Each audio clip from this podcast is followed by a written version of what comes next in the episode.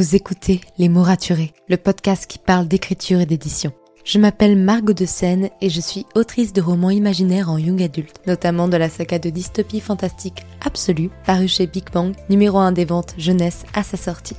Les mots raturés, c'est le podcast qui donne la parole aux auteurs et aux acteurs du monde de l'édition et qui vous aide à aller des premières idées à la publication de votre roman. C'est aussi une académie en ligne avec des masterclass et des ateliers en live chaque mois. Je vous souhaite à tous et à toutes une très belle écoute.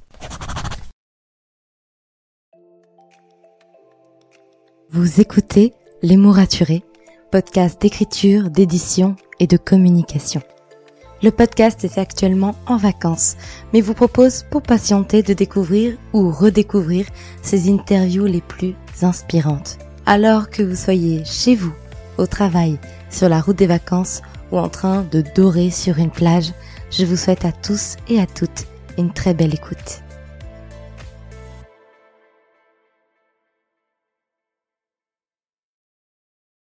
Hey, bienvenue dans ce nouvel épisode de podcast. Aujourd'hui, j'ai un immense privilège, celui de faire une interview que je désirais vraiment, vraiment. Et euh, comme tout, hein, d'ailleurs, mais celle-là, je ne pensais pas forcément la voir. je peux vous dire que j'ai sauté de ma chaise quand j'ai vu qu'on m'avait répondu positivement. Aujourd'hui, j'ai le plaisir d'accueillir Claire Dakeman, qui travaille pour Andata, Andata Pictures. Alors Andata Pictures, c'est un jeune studio d'animation créé en 2017 qui s'est lancé dans le développement d'une adaptation de la série animée La Quête des Willan. Et là, vous voyez pourquoi je suis aussi heureuse. Donc aujourd'hui, j'ai le plaisir d'accueillir Claire, garante de l'œuvre de Pierre Bottero. Elle va nous parler de tout le travail réalisé par le studio, de l'étude complète de l'œuvre et de ses personnages à la réalisation des décors, en passant par l'adaptation du scénario, la recherche d'acteurs voix off ou le financement par le Kickstarter. Vous pouvez retrouver sur Instagram le compte d'Antara Pictures et celui de Kat Willan et je vous conseille d'aller les suivre.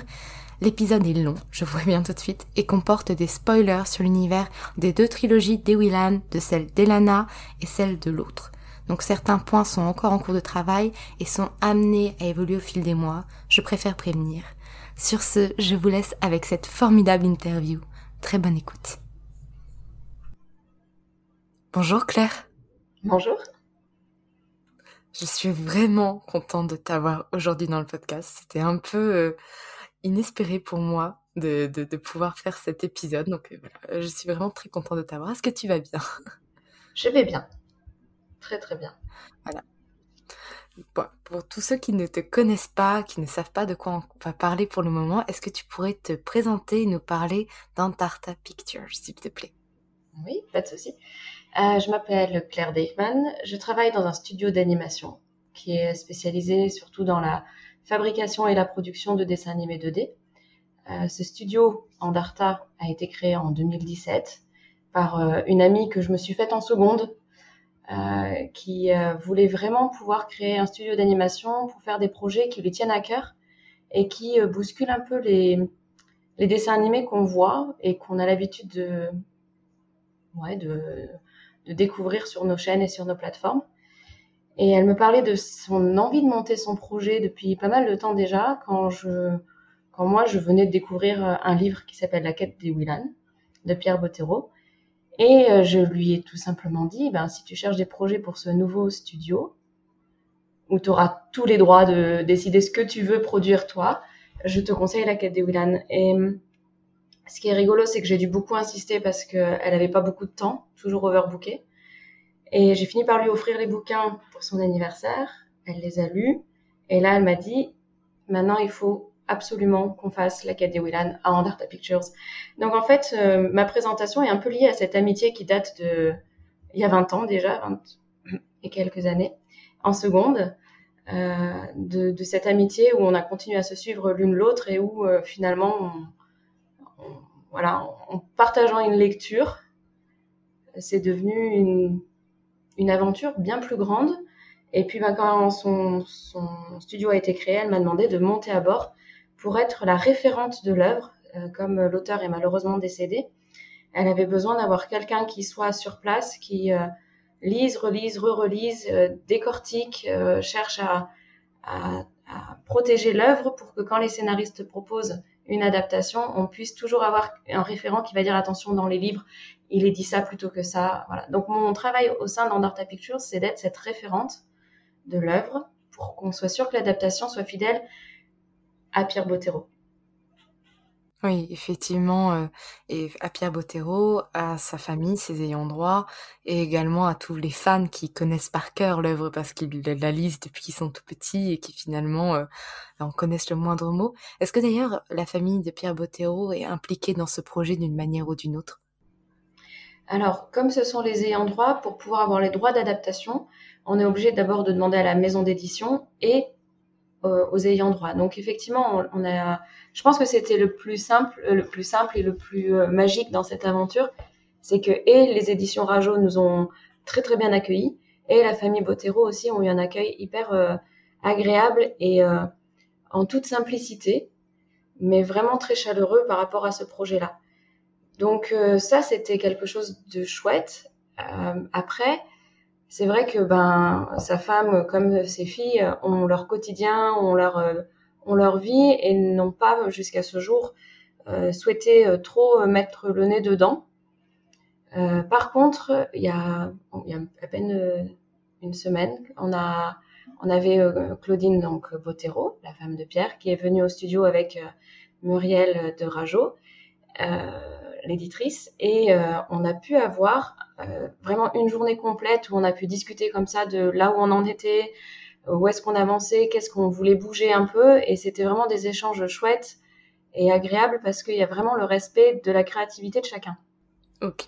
Bah, c'est super en plus de pouvoir travailler comme ça avec euh, des personnes qui connaissent certainement aussi bien l'univers et qui ont encore plus une attache particulière. Parce que voilà, Pierre Bottero, euh, nous on l'admire, c'était quelqu'un de leur famille, c'était leurs proches. Et, et c'est vrai que j'ai il y a tellement de questions à poser sur ça parce que c'est un univers super riche et euh, le fait de devoir l'adapter en, série animée, il y avait beaucoup de choses à faire. Ma première question déjà, c'est pourquoi avoir choisi de financer ce projet par une campagne Kickstarter et donc d'impliquer les lecteurs? Comment ça s'est passé? Comment se déroule ce type de campagne? Qu'est-ce que ça amène? Est-ce que c'est lié aux diffuseurs En bref, j'ai plein de questions et j'aimerais que tu m'éclaires un peu sur le sujet. Alors, pour répondre à cette question, il faut prendre conscience du fonctionnement des dessins animés. Pour créer un dessin animé, on doit euh, avant tout faire une sorte de petit dossier de présentation de qui vont être nos personnages principaux, dans quel univers, quelle, va être la routine de la série, quelle est la structure aussi, est-ce que ça va être euh, feuilletonnant ou est-ce que ça va être euh, des épisodes bouclés. Alors épisodes bouclés, c'est ce qu'on voit souvent, hein, c'est euh, même chez nous, euh, chez les séries pour adultes, euh, les polars, c'est un peu du bouclé, c'est-à-dire qu'il y a une problématique qui se résout dans l'épisode. Et feuilletonnant, bien bien sûr, c'est les problématiques. Il y a des petites problématiques qui se résolvent dans l'épisode, mais il y a une très grande trame qui va courir tout au long de la saison. Donc tout ça, c'est des choses qu'on va on va faire pour déposer des dossiers, pour demander des aides, des subventions, que ce soit au département, à la région ou au CNC. Ces aides sont là pour nous aider à développer un projet. Par contre, euh, si le département, la région ou le CNC ne sont pas emballés par le projet, quel qu'il soit, hein, ils vont pas donner d'aide. Et donc, on va, va pas pouvoir euh, commencer à, creuser plus loin notre idée de projet. Pour la quête des Willan, euh, c'est ce qu'on a fait, comme pour les autres projets du studio. Mais notre studio est assez jeune et le projet est très très ambitieux. Ce qui fait que même si le, projet peut emballer, il, pose question aux instances parce que on est sur du feuilletonnant, chose qu'on n'a plus l'habitude de faire en France en dessin animé. On est sur euh, de l'heroic fantasy, c'est aussi un domaine qu'on qu'on ne fait pas vraiment en dessin animé, on est vachement plus sur le quotidien des enfants, moins sur euh, les univers parallèles. Et puis on est sur quelque chose qui a une dimension philosophique qui est très forte. Et ça aussi, bah, ça peut refroidir un peu les diffuseurs, en tout cas les instances, parce que ils savent ce que les diffuseurs attendent et ils ont peur que ça ne soit pas euh, intéressant pour les diffuseurs. C'est, donc ces aides du CNC ou de la région ou du département nous permettent d'avancer et d'étoffer notre projet. Et une fois que notre projet est un peu plus étoffé, on va le présenter bah, dans les festivals d'animation auprès des diffuseurs et euh, là encore, on a eu la chance de pouvoir le présenter, euh, euh, que ce soit au Cartoon Forum ou au Festival d'Annecy. On a eu beaucoup de, contacts à droite, à gauche. mais c'est un projet tellement ambitieux que le financement est dur. Il est aussi, ce financement est dur parce qu'en fait, en gros, tant qu'un diffuseur n'achète pas le projet, ben, on peut pas le commencer de le produire. Donc les Français sont très emballés. Donc on a France Télé qui nous suit depuis le début du développement, qui nous a aussi financé une partie du développement, euh, mais ils peuvent pas mettre le budget nécessaire pour euh, la totalité de la production parce qu'on est sur des projets exorbitants. Donc il nous faut forcément des partenaires financiers. Et pour cela, on va forcément dans l'international. Or, euh, Grand Dame, euh, la quête des Willan n'a jamais été traduite en anglais. Et ça, c'est le gros frein pour nous. C'est que les anglophones ne connaissent pas du tout la quête des Willan. Et le pire maintenant, c'est que quand on leur parle de la quête des Willan, ils vont nous dire, ouais, ça ressemble un peu à Cité des gardiens euh, perdus. Ou alors, ah, mais ça ressemble à des choses qui ont été écrites après la quête des Willan. Donc ça donne l'impression que on, ça ressemble à certains ouvrages qui ont le vent en poupe. Donc on est sur les mêmes, euh, les mêmes, euh, qu'est-ce que je veux dire, les mêmes critères de, de, roman en fait. Et donc ils sont un peu frileux. Et là arrive l'idée du, du crowdfunding. C'était pas tant pour euh, pour financer la série, c'était surtout pour montrer aux Américains l'engouement et le le fait que les fans sont en attente réelle. Alors, elles sont en attente réelle et elles sont prêtes à investir et elles sont vraiment pas dans une attente passive de ah oui, ça serait bien, mais vraiment en fait on le veut. Et donc c'était vraiment ça le, premier objectif de ce de ce crowdfunding, c'était montrer le, le positionnement des fans. Le deuxième, c'est que ben, pour faire un crowdfunding, on est obligé de beaucoup, beaucoup, beaucoup fonctionner sur la communication. Et c'était aussi de pouvoir, euh, nous, depuis le début, investir les fans dans ce projet-là pour qu'ils puissent suivre l'évolution, que ce soit une évolution sur euh, nos recherches graphiques, que ce soit une, évolution sur nos recherches euh, thématiques aussi, qu'ils puissent vraiment, en fait, s'approprier cette adaptation. Parce que comme euh, vous le disiez tout à l'heure, tu le disais tout à l'heure, Margot, c'était euh, très euh, c'est un, une œuvre qui les a vraiment touchés, qui les a permis de, leur a permis de grandir, qui, qui, qui est vraiment au cœur en fait de leur construction même. Si on avait, si on était arrivé avec une une, une adaptation, euh, on va dire euh, toute faite, toute ficelée, euh, ils l'auraient perçu comme un vol en fait. On aurait volé quelque chose de leur construction. Et ça, moi, je, je voulais vraiment pas. Et Sophie, donc la, la créatrice, Sophie Sager, la créatrice d'Andarta Pictures, ne le voulait pas non plus. Et donc, dès le début de ce projet, on a tout de suite mis en place les réseaux sociaux. On a tout de suite essayé de prévenir, d'accompagner, de répondre aux questions. Ça prend un temps fou. Mais c'est aussi ce qui nous encourage, nous, parce que la lutte pour avoir les financements est, très longue et très dure, euh, parce qu'on est en dehors de tout ce qui a été, euh, tout ce qui est actuellement euh, fait. Ma réponse était un peu longue. Hein oui, mais elle est super complète. J'apprends, j'ai appris plein de choses rien qu'en t'écoutant, et j'espère que bah, tous les auditeurs ont, appris plein de choses aussi. Je, je connaissais pas, je connais très peu le milieu cinématographique finalement, même si il est en lien étroit avec le monde de l'édition. Il y a ces deux mondes qui sont encore très opposés. Et d'ailleurs, ça se voit du coup que, que les fans ont été très enjoués de cette histoire, de, de l'idée de créer une série, parce que le but quand même de ce Kickstarter était d'atteindre 40 000 euros, si je me souviens, et on a quand même dépassé les 200 000 euros de récoltés en tout, ce qui est assez énorme. Et, euh, d'ailleurs, moi, quand j'ai vu l'annonce arriver sur euh, Instagram, comme quoi il y aurait une adaptation de série, j'ai hurlé, j'ai lâché mon téléphone, j'étais si heureuse de voir les premières images. Donc, je pense au niveau communication et au niveau annonce, euh, ça s'est placé très très haut et j'ai pu en discuter avec beaucoup d'autres fans et ils étaient très heureux et très enjoués de pouvoir participer. Et du coup, là, il y a beaucoup de gens qui sont très curieux d'en savoir plus, donc qui suivent un peu les réseaux sociaux. J'ai vu qu'il y a eu des concours de fanfiction, de fan art. Et euh, au niveau des auteurs, on est un peu curieux aussi de savoir comment on fait la transition d'une saga euh, littéraire à une série animée, donc euh, qui est deux choses totalement différentes. Donc, quelle est la première phase finalement d'une adaptation entre ces deux formats qui sont quand même très différents? Alors ici, on jongle avec des milliers de balles en même temps, tout le temps, donc c'est difficile de dire quelle est la première phase. généralement, pour déposer un, dossier, il faut alors travailler forcément le contenu, mais ça, nous n'avions pas besoin de trop le faire puisqu'on avait déjà, on va dire, les rails tracés. mais ça a été de commencer à mettre des visuels. Et ça, le travail sur les visuels, c'est assez complexe. Euh, même si il y a eu une adaptation en bande dessinée, euh, nous n'avons pas les droits pour reprendre les visuels de la bande dessinée, et c'était pas du tout non plus notre objectif. Mais c'était vraiment de repartir de, des livres et d'amener notre propre euh, vision des choses.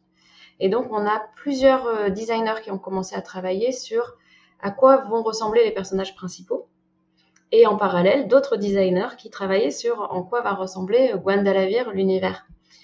Et ça, c'est une étape à la fois euh, hyper euh, excitante et hyper... Euh, qu'est-ce que je veux dire? Il y a des hauts et des bas.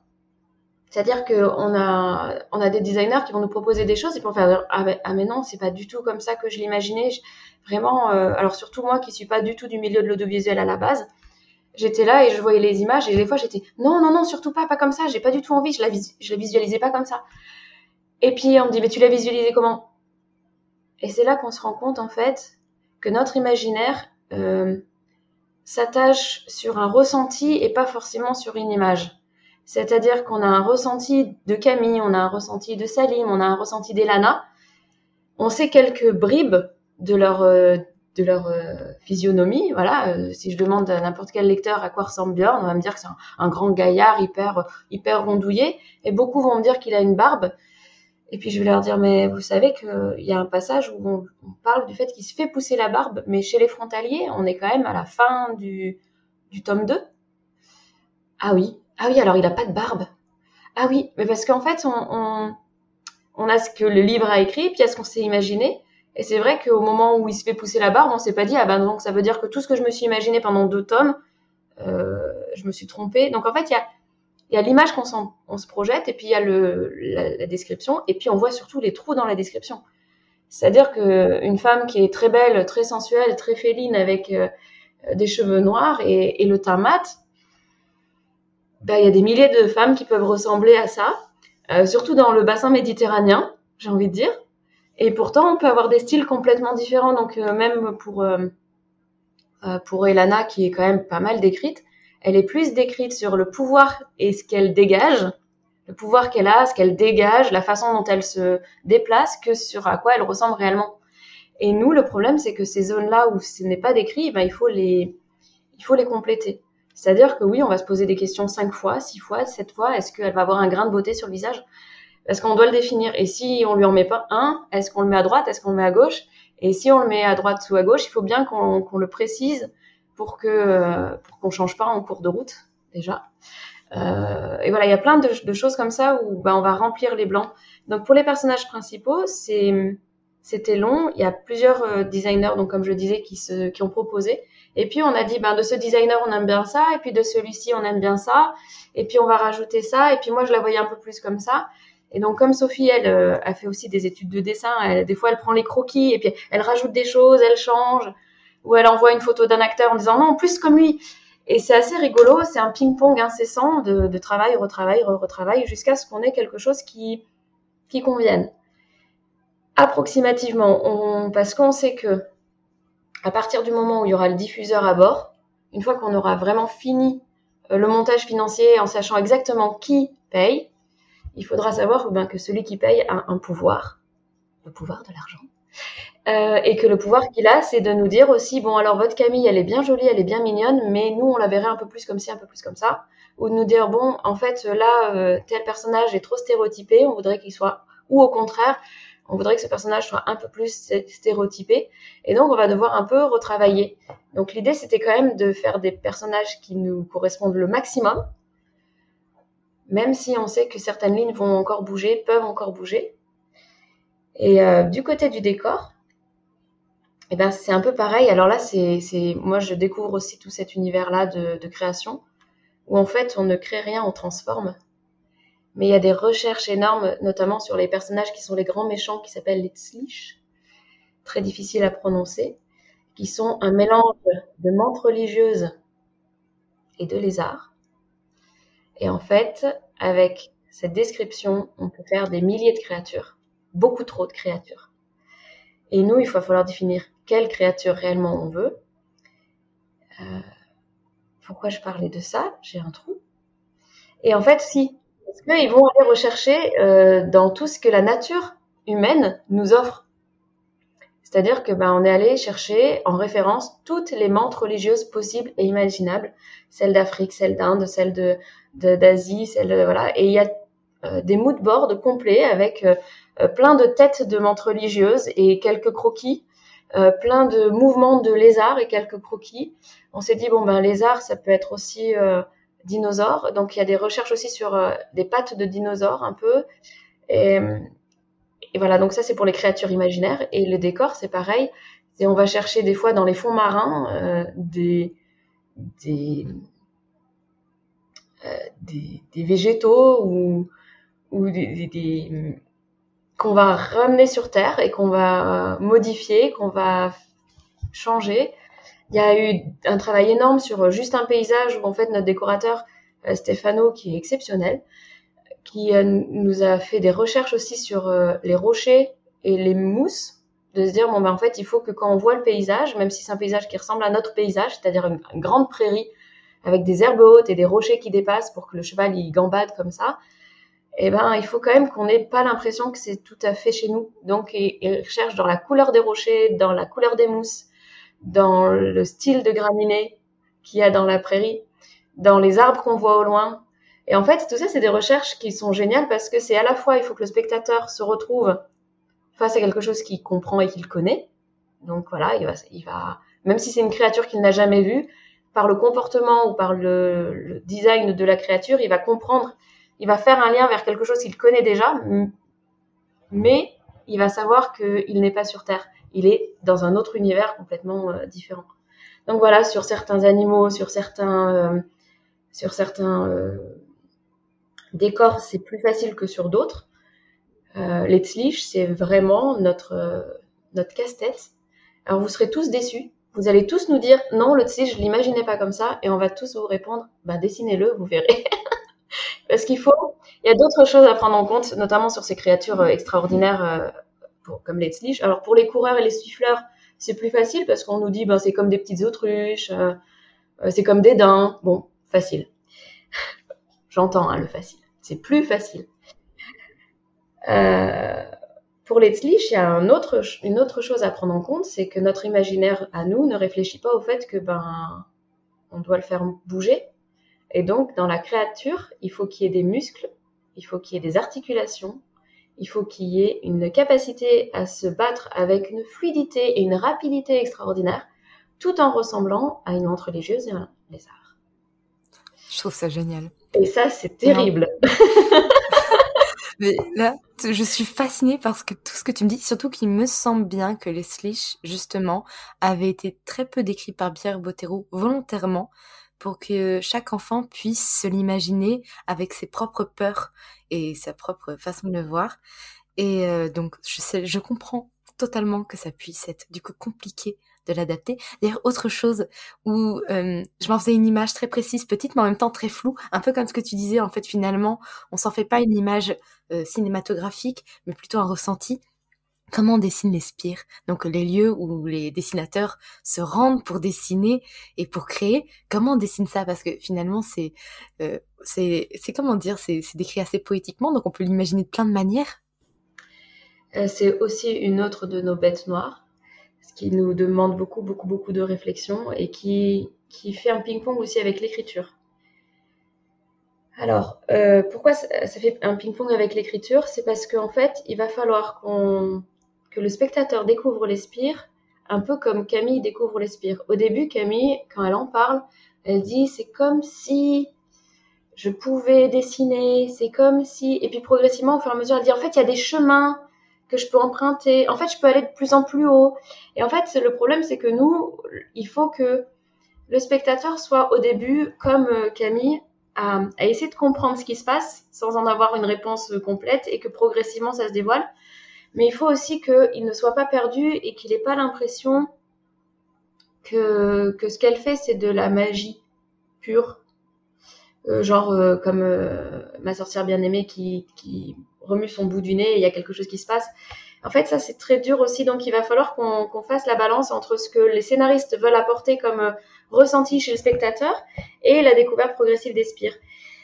Il y a aussi cette idée de, de comprendre le, le fonctionnement du dessin. Parce qu'on ne va pas pouvoir, contrairement dans le livre, avoir des grandes descriptions, notamment de Diom ou de Edwin ou de Camille, qui va dire oui, alors les spires, c'est un, c'est comme l'imagination, mais avec un I majuscule.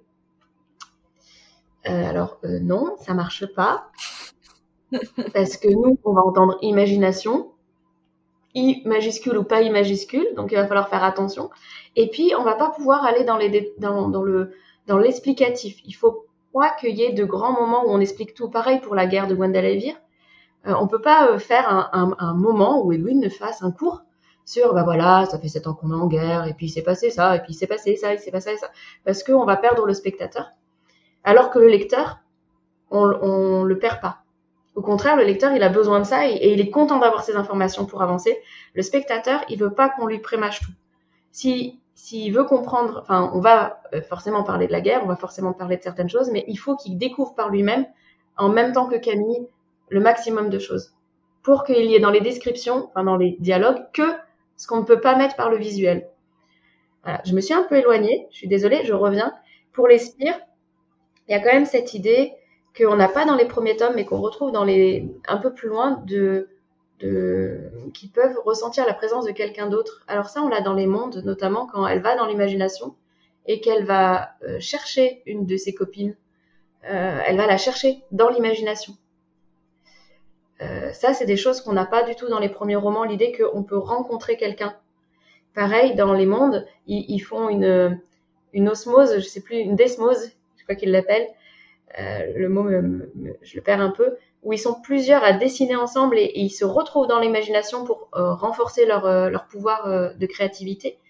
ça, c'est des choses qu'on retrouve ben, dans le tome 4, 5, 6, on va dire, la deuxième trilogie, et qu'on n'a pas au début. Donc nous, il va falloir aussi que euh, ce soit des choses qu'on réfléchisse à comment les mettre progressivement à l'intérieur. Je sais pas, je, Non, mais c'est très bien. ça répond totalement à ma question et ça m'en amène plusieurs autres. Parce que au, moment d'écrire les épisodes, tu me parles de certaines choses qu'on ne pourra pas dire, qu'il faudra montrer. Donc on est bien sur du show dans tel qu'on retrouve déjà dans l'écriture, mais qui est encore plus présent finalement au cinéma parce qu'on n'a pas ce petit narrateur qui vient ou ces moments d'explication. Est-ce que vous avez dû faire des modifications sur certains éléments pour faire en sorte que le scénario s'adapte au format de la série, euh, que ce soit des personnages, des créatures, euh, des la manière dont est raconté les choses? Je pense notamment au, alors je j'ai là j'ai un peu tout de suite. Chill. J'arrive pas à le j'arrive pas à le prononcer. Oh, merci beaucoup. Des fois j'ai des mal à le prononcer. Euh, parce que et comment on amène ça finalement euh, leur histoire? Comment on, on décrit l'histoire d'un monde finalement en très peu de mots et, et visuellement? Comment on fait? Euh, Je vais commencer par le début de ta question. Euh, oui, il faut faire des modifications parce que le, le lecteur n'a pas les mêmes, euh, les mêmes habitudes que le spectateur. Le spectateur, quand il commence un film et qu'il y a une fille qui traverse la route et qui manque de se faire renverser, il va pas avoir peur de la même manière parce qu'il va se dire on est peut-être sur un policier, on est peut-être sur une enquête, il faut qu'il y ait un mort peut-être dans les dix premières secondes. Euh, il sait pas encore. Donc en fait, il a l'habitude que la première personne qui risque de mourir, ce soit pas forcément la personnage principal ou que ce soit pas forcément grave ou que ce soit pas forcément voilà. Donc il va falloir peut-être, mais encore une fois, tout, est encore euh, meuble, on n'est pas encore dans la version définitive définitive, euh, bah, s'adapter et se dire bah, en fait avant que Camille contrairement dans le roman où dans la première page, elle manque de se faire renverser, avant qu'elle se fasse peut-être percuter par un camion, il va falloir qu'on découvre déjà un peu des informations sur elle pour qu'au moment où ça arrive, on ait déjà compris que c'était notre personnage principal et qu'on se soit déjà un peu attaché à elle. Donc, ben, on va pas dire qu'elle est adoptée, que sa mère est méchante, on va pas dire ça, mais on va faire dans le réveil et dans le moment de partir à l'école, une ambiance qui nous montre que ben c'est pas le bonheur avec sa mère, Euh, parce que pareil, le lecteur aime qu'on lui dise Camille, une jeune fille surdouée. Son, voilà, c'est dans les premières pages. Hein, euh, nous, on va pas dire euh, Oh là là, je suis surdouée et pas bien dans mon monde. C'est pas possible. Donc il faut qu'on ait cette ambiance, qu'on ait ce moment où on comprend qu'elle ne fonctionne pas comme les autres, qu'elle est pas bien chez elle, qu'elle est peut-être pas euh, aussi euh, aussi à l'aise euh, avec les relations, qu'il y ait une routine, qu'elle est dans sa routine, qu'il y a un avant, qu'elle est dans un dans un monde qui existe en fait, et que ce monde qui existe, ben elle y est pas forcément bien, mais on sait pas trop pourquoi. Et c'est au fur et à mesure qu'on va comprendre et le côté potentiel et le côté ah bah oui ses parents sont adoptés ok je comprends un peu mieux même si on peut jouer sur le fait qu'il n'y ait aucune ressemblance ça peut, voilà, c'est un truc aussi où, où le spectateur va, va, se dire bon, bah, on... tiens, elle ressemble pas à sa mère. Alors que dans les dessins animés, vous remarquerez que les mères et les filles, elles se ressemblent toujours. Hein. Mais bon, ça c'est un petit détail. voilà, il y a des petits trucs qu'on va mettre comme ça, mais plus dans les ambiances et dans la façon de faire les choses. Après, euh, j'essaye de remonter la question. C'était euh, donc ces adaptations-là, elles ne changent pas grand-chose puisqu'en fait, on va faire exactement la même action, mais en amenant le chemin un peu différemment. C'est-à-dire que le lecteur sait que Camille va se faire renverser par un camion et va faire le pas sur le côté, le grand pas plutôt. Euh, donc ça, cet événement-là ne change pas, mais le chemin pour y arriver va changer pour que cet événement finalement monte en charge dramatique. C'est-à-dire que le spectateur soit bien plus que si on l'avait fait comme dans le roman. Euh, donc il y a des choses comme ça qu'on ne change pas, on change juste le chemin pour y arriver. Et il y a des choses qu'on est obligé de changer parce que euh, le livre, on l'a décortiqué. On le décortique euh, encore. On est encore en train de continuer à le décortiquer, mais pas que les trois premiers tomes. Euh, les six, on va dire, les six premiers tomes de la quête des les mondes. Après, on va, on va décortiquer Elana, et puis on va aussi s'inspirer de l'autre. Alors, je crois qu'on en parlera peut-être un peu tout à l'heure, mais Pierre Bottero, il a commencé à écrire et son univers, en fait, si on quand on avait discuté avec son éditrice euh, de l'époque, nous avait expliqué qu'en fait, il avait déjà beaucoup de choses en tête quand il commençait à écrire et qu'après il s'arrêtait pas jusqu'à ce qu'il ait fini de sortir tout ce qu'il avait, tout ce qu'il avait et progressivement on le voit, il a étoffé son univers, il a étoffé ses personnages, euh, notamment euh, avec la trilogie l'autre, où tout d'un coup on découvre que alors qu'on pense qu'on part sur une une trilogie qui a rien à voir, on découvre qu'en fait il y avait des familles ancestrales qui avaient des pouvoirs et qu'une de ces familles ancestrales a le pouvoir que Salim a et on se dit tiens euh, ben ça nous on peut pas attendre 12 euh, tomes pour le remonter. Alors ça veut pas dire que dans la quête des Willan la première saison on va remonter tout de suite euh, les sept familles. Ça veut juste dire que nous on va garder en tête parce qu'on va pouvoir mettre des petites pièces de puzzle qui si on est on a du succès et que donc les diffuseurs nous suivent jusqu'à la totalité de, de, l'adaptation, on puisse rebondir sur ces trucs-là et que le spectateur de l'autre, dans 20 ans, puisse se dire Ah, ils avaient mis des petites choses ici. Donc voilà, des réflexions de ce style-là où on fait remonter, ou des choses qu'on découvre aussi euh, sur le personnage d'Artis, qui en fait nous est très antipathique les trois premiers tomes et qui en fait et, qui est génial. C'est un personnage génial quand on lit les mondes, euh, il y a des choses, on découvre dans les mondes qu'il fait des potions de racines. Ça veut dire qu'il quand même il s'y connaît beaucoup en herboristerie, qu'il euh, il est quand même assez doué avec les enfants.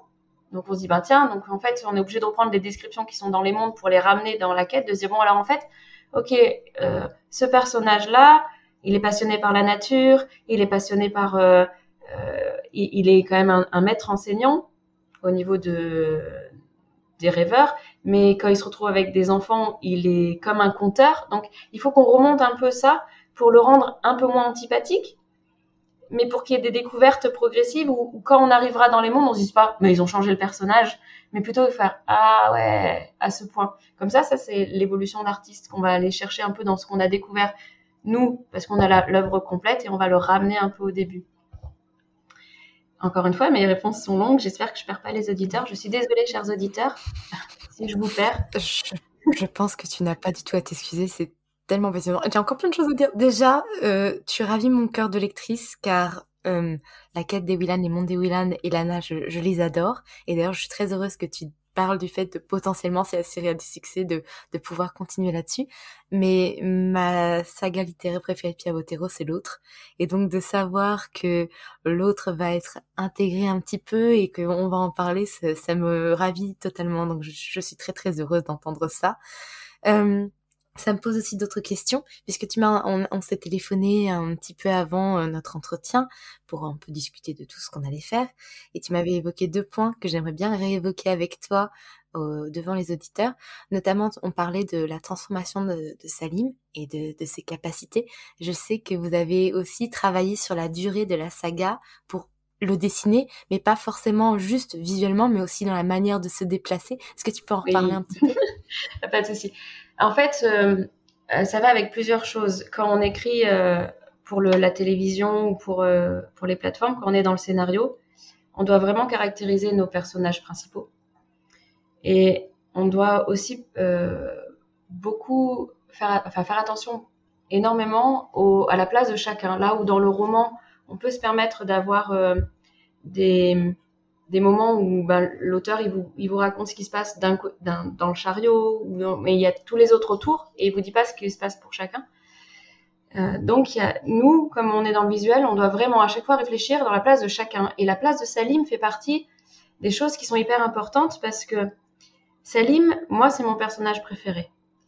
Euh, sincèrement, je sais que tout le monde adore Elana, tout le monde adore euh, Edwin aussi, très séduisant, je suis d'accord. Mais Salim, quand on réfléchit à qui il est, il est vraiment l'ado euh, exceptionnel, qui a une résilience, qui a une force de vie, qui a une bonté, qui a une générosité, qui a une, un dynamisme, une capacité à faire face aux éléments et à, en tirer toujours quelque chose de bon.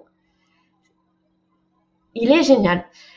Vis-à-vis de Camille, euh, moi j'ai quatre filles. J'adorerais qu'elle me ramène un garçon comme Salim qui en fait la comprend, ne la brusque pas, euh, qui prend du temps aussi pour, euh, pour désamorcer tous ces blocages à elle sans jamais lui mettre aucune pression. Euh, pour moi, c'est vraiment un personnage très très riche. Mais je le perçois comme ça parce que ça fait euh, quatre ans que je suis en train de, de, décortiquer le bouquin et que, et que je projette aussi moi peut-être ma propre vision de Salim dessus. Mais quand j'ai lu les bouquins, il y a eu des moments où j'étais vraiment en colère et je pense que beaucoup de lecteurs vont me rejoindre là-dessus sur la façon dont Camille lui parle des fois, euh, la façon dont en fait il lui dit jamais, mais en fait arrête. Euh, tu, tu, je pense notamment euh, à l'épisode de chez les frontaliers à la vigie où il y a le frère de Camille qui est revenu et, et elle, elle est toute à, à, la, à, la, à la découverte de son frère, de, de, tout ce pouvoir, de tout cet endroit et en fait elle oublie complètement euh, Salim qui est de l'autre côté d'une porte qui, est pour lui infranchissable puisqu'il n'a pas de, don du dessin. Et elle l'oublie pendant des heures et quand elle revient, Salim euh, lui dit en fait j'étais en colère contre toi. J'avais plein de choses que j'avais envie de te dire et c'est injuste parce que tu apparais et toute ma colère s'en va et je suis juste à ma joie de te revoir. Et ça, ça m'avait un peu énervé parce que je trouvais que ça faisait un peu trop euh, l'homme l'homme effacé, l'homme que je vais dire, l'homme, euh, je sais pas comment dire, un peu trop mielleux, un peu trop, euh, un peu trop facile, quoi. Et c'est quelque chose que je comprenais pas jusqu'à ce que je décortique, décortique, décortique, et que, et que là, tout d'un coup, je me dis, mais en fait, on est deux chapitres avant sa transformation, et l'auteur était déjà en train de nous, nous préparer, en fait, à, euh, au fait que Salim n'est pas que humain, il est aussi, alors je suis désolée pour les spoils, il est aussi euh, métamorphe et donc il va découvrir qu'il peut se transformer, qu'il peut se transformer en loup. Et euh, je sais que le, loup n'est pas euh, un, chien, mais le loup, même un loup sauvage, il a une certaine, un certain rapport en fait à sa meute, un certain rapport aussi aux humains quand on, le dresse, qui ressemble au rapport canin, on va dire de, de oui, euh, ils sont dans l'instant. En fait, ils sont dans l'instant présent. C'est pas euh, c'est finalement la joie de retrouver euh, son maître pour un chien par exemple. On peut enfermer un chien pendant cinq jours tout seul, sans manger, sans boire. Il va, il va pleurer, il va crier, il va aboyer, il va, il va geindre. C'est pas très gentil, tout ça, de l'enfermer. Mais quand le maître va revenir, il va être tout à sa joie. Et, et de se dire, en fait, là, ce moment-là que nous, on peut se dire, non, mais en fait, c'est bon, Salim, euh, t'es l'ombre de Camille, t'es son petit toutou, mais de façon négative. En fait, c'était, on, le préparait à cette dualité qui est en lui, qui est à la fois euh, cette fidélité à Camille, mais aussi cette dualité qu'il a en lui entre un appel sauvage et un appel euh, à la fidélité, entre euh, entre ce qu'il est dans l'instant en fait. C'est un, garçon qui est dans l'instant.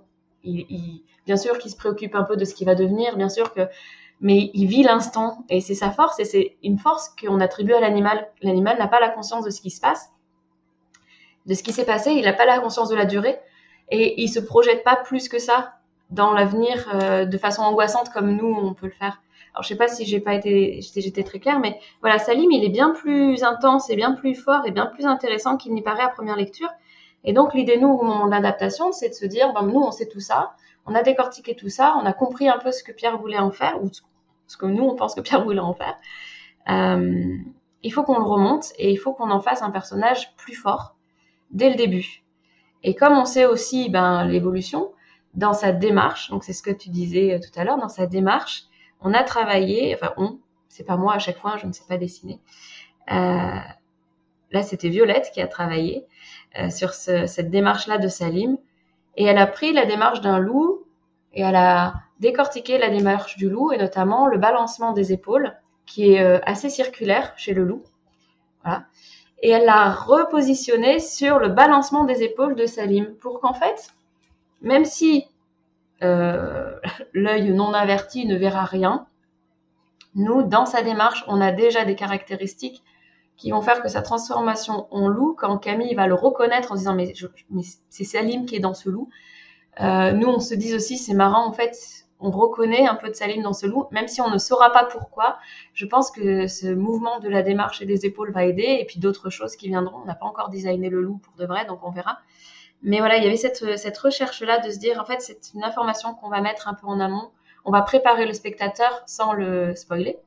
Pour les autres, pour les lecteurs, c'est mort. Mais on va préparer des choses qu'on qu va chercher, qu'on ramène. Pareil, on s'est posé la question à savoir comment réagissent les autres animaux en présence de Salim. C'est hyper important. Alors moi, au début, je leur disais, mais il faut que quand il est dans notre monde, chaque fois qu'il passe devant un chien, le chien, il fasse euh, je ne sais pas si on va le mettre, mais c'était des, des brainstorming où on se dit en fait, est-ce que les animaux vont réagir d'une certaine façon la première fois qu'il va monter sur un cheval? Est-ce que le cheval va pas avoir un petit élan de, peur comme qu'on comprend pas, mais qu'une fois qu'il soit loup, on se dise ah oui, bah effectivement peut-être que l'animal l'avait perçu parce que il est il est les deux quoi.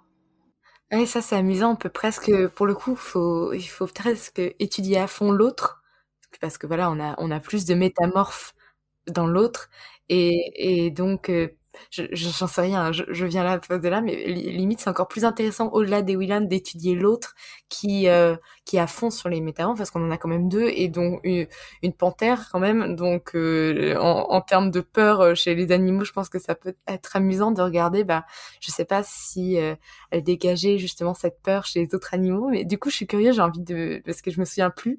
De, de là tu, me poses un, un problème, je ne me souviens plus si elle crée de la peur aux animaux autour d'elle. Parce que là, du coup, je...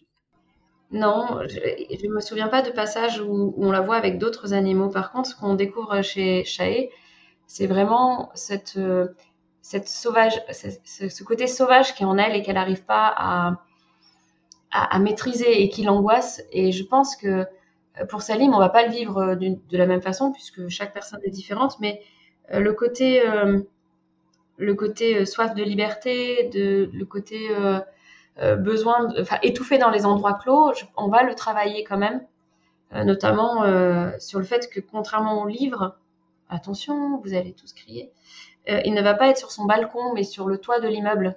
Et qu'en fait de son, on, a réfléchi pour que l'immeuble dans lequel vive Salim, donc on, s'est inspiré d'une cité qui est à Arles, qui est une cité un peu en escalier et on va faire, euh, on va faire en sorte que son appartement soit un petit peu comme, euh, comme cette cité de Arles, pour que euh, assez facilement de son balcon, il puisse monter jusqu'au toit pour en fait se libérer et avoir de l'espace en fait pour être dans un endroit non pas cocon fermé tout petit du, du, balcon mais au contraire qui est déjà ce, ce, sentiment de en fait il étouffe là il a besoin de grands espaces et il est dans une cité donc les grands espaces on les trouve pas beaucoup et on les trouve ben, ou dans le toit enfin ou sur les toits ou ou dans le parc mais bon voilà pour nous c'est le toit pareil Pierre le décrit comme un gymnaste on, on l'a décrit en 2003 comme un gymnaste. Aujourd'hui, il y a un sport qui fait fureur et qui est exceptionnel, qui est le parcours.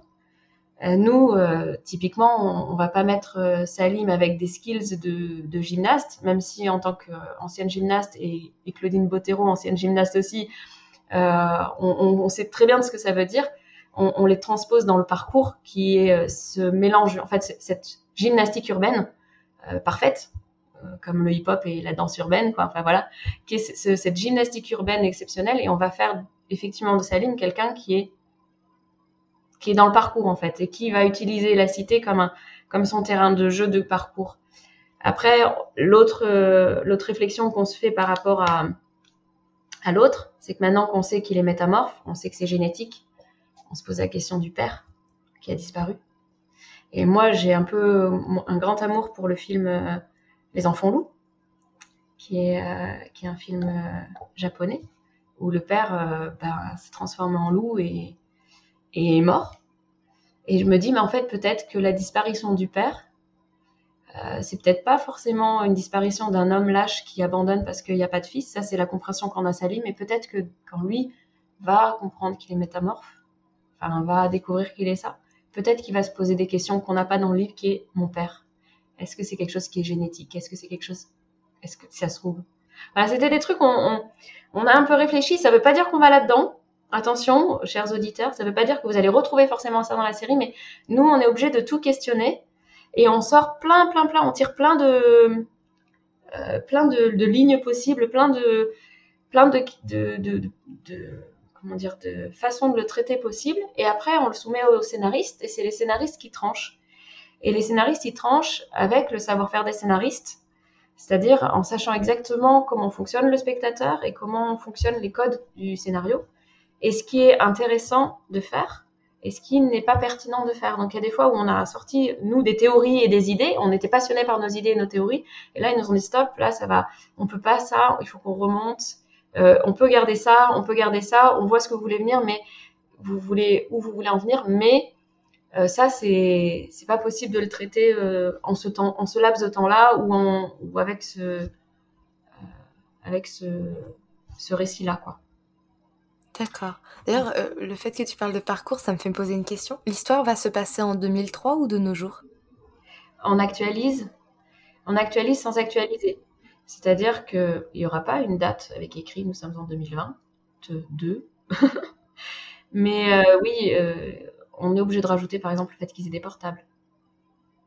Voilà. Donc, euh, enfin, on. Euh, pareil, l'idée c'est Pierre Bottero a quand même essayé de faire un roman intemporel, je trouve. L'idée, c'est de faire quelque chose qui s'inscrive pas dans une mode d'aujourd'hui, mais qui s'inscrive aussi d'une façon intemporelle. Par contre, il y a des choses, malgré l'effort de Pierre de faire quelque chose d'intemporel, qu'on ne peut pas reprendre tel quel. Euh, notamment sur Salim. Aujourd'hui, un enfant noir qui fait euh, des cabrioles et qui jongle, euh, ça passe pas à la télé.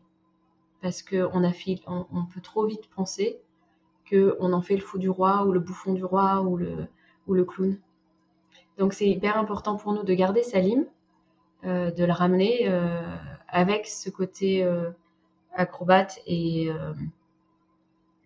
et et, parcours, mais pas le côté jonglerie par exemple.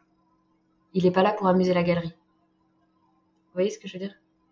Et ça, c'est des choses, euh, on est obligé de réactualiser en ce sens-là, euh, de se dire en fait, euh, attention, ça, euh, on, on le perçoit pas comme ça quand on est lecteur parce que bah parce qu'en fait, on, suit, on, on, suit et peut-être qu'on s'insurge moins, mais le spectateur s'insurge plus vite, notamment sur certaines sur certains sujets certaines polémiques, certains trucs.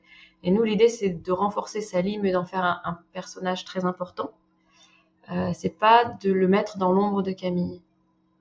Après, il y a des scénaristes qui nous avaient proposé quelque chose et, je pense qu'on va le maintenir. C'est vraiment d'adapter la quête des Willan en vivant l'aventure par les yeux des Willan, de Camille, mais que les mondes, comme dans le livre, euh, on commence par les, yeux de Salim.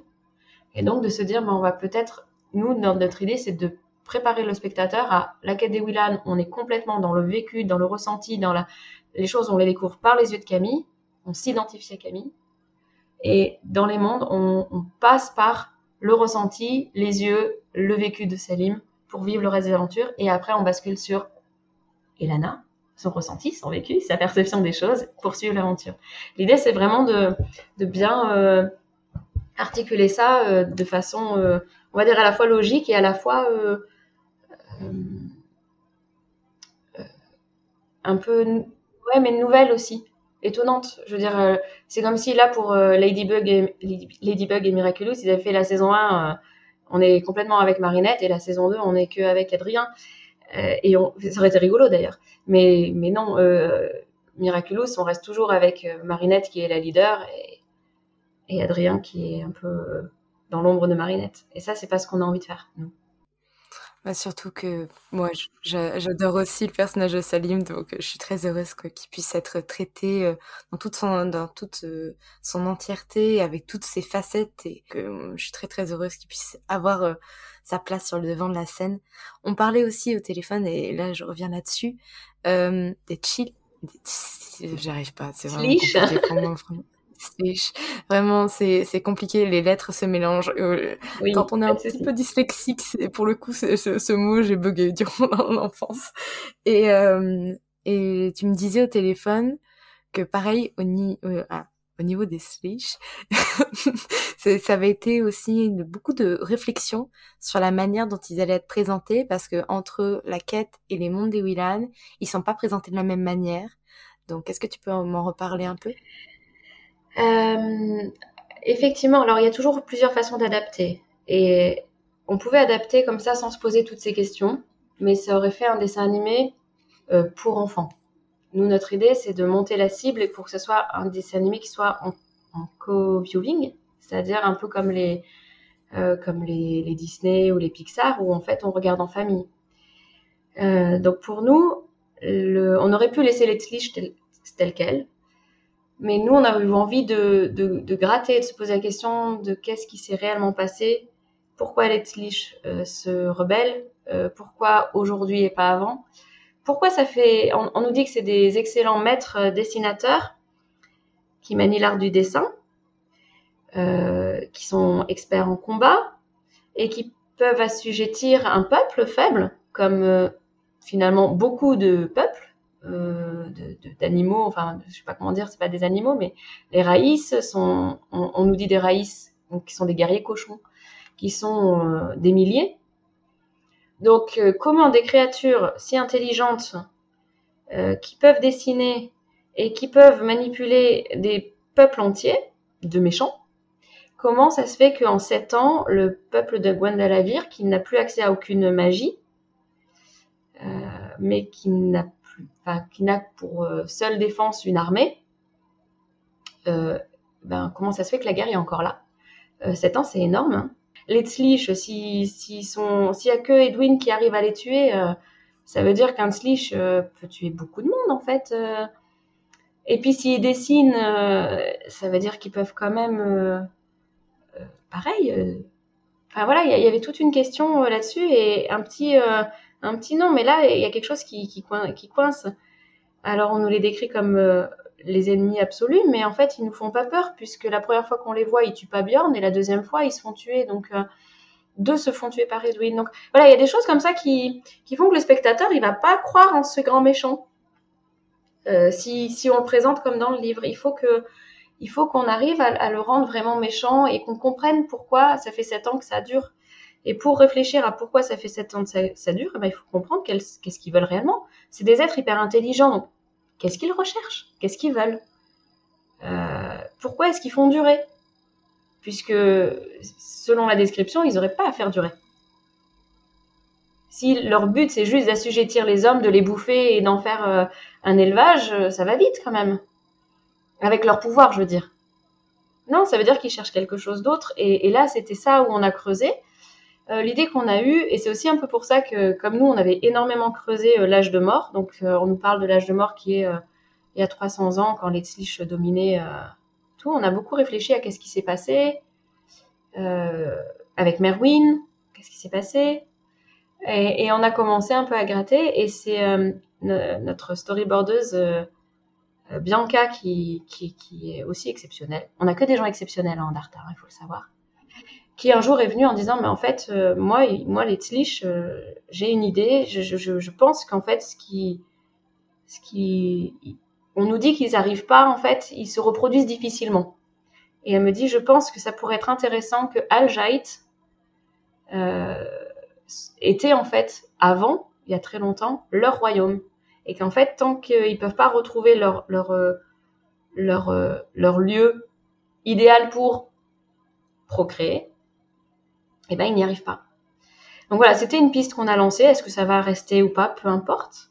Maintenant, je vous spoil beaucoup, mais euh, nous, ça nous a permis de nous dire, en fait, ce qu'ils recherchent, c'est pas détruire les hommes, c'est récupérer Aljaït.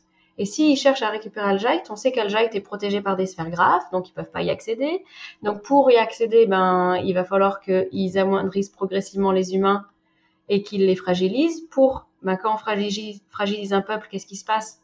Eh ben, il y en a qui se disent, ils sont forts, on va les rallier, il vaut mieux être du côté des méchants et euh, sauver sa peau que de risquer de mourir. Et donc dans ce cas-là, on comprend pourquoi il y a plein de mercenaires du chaos qui font alliance avec eux.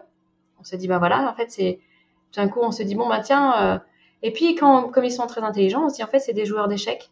Et en fait, les combats qu'ils font, c'est pas des combats pour euh, gagner, c'est des combats pour mettre la panique, pour détruire la, confiance que les habitants ont en leur empereur, pour que, en fait, peut-être qu'à un moment, ce soit le peuple qui demande grâce et qui fasse rentrer les Tzlich par la grande porte à Al Et voilà, donc ça, c'était des réflexions qu'on s'est faites.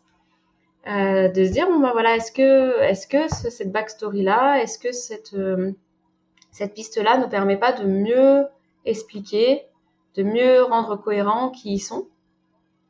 Et voilà après encore une fois ça ne veut pas dire que vous allez retrouver ça dans le dessin animé là c'est les recherches qu'on fait c'est un peu pour vous donner une piste de comment on, triture un peu tout ça et comment on en vient à, à prendre des décisions aussi mais ça ne veut pas dire que c'est celle-là qu'on gardera ça, c'est celle que moi je préfère personnellement, mais c'est pas forcément celle qu'on gardera.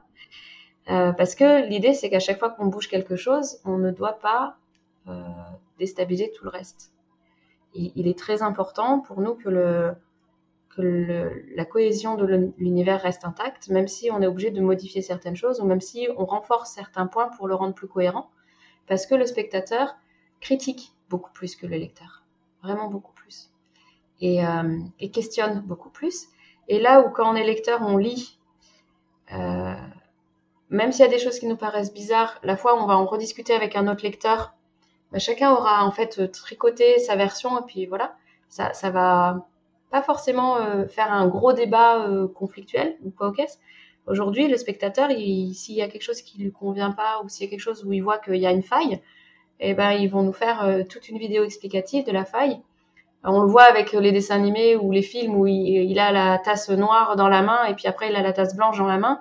Et en fait, il y a plein de personnes qui vont faire des vidéos entières pour dire voilà toutes les erreurs qu'on trouve dans Retour vers le futur, voilà toutes les erreurs qu'on trouve dans tel film, voilà toutes les et ils vont les pointer.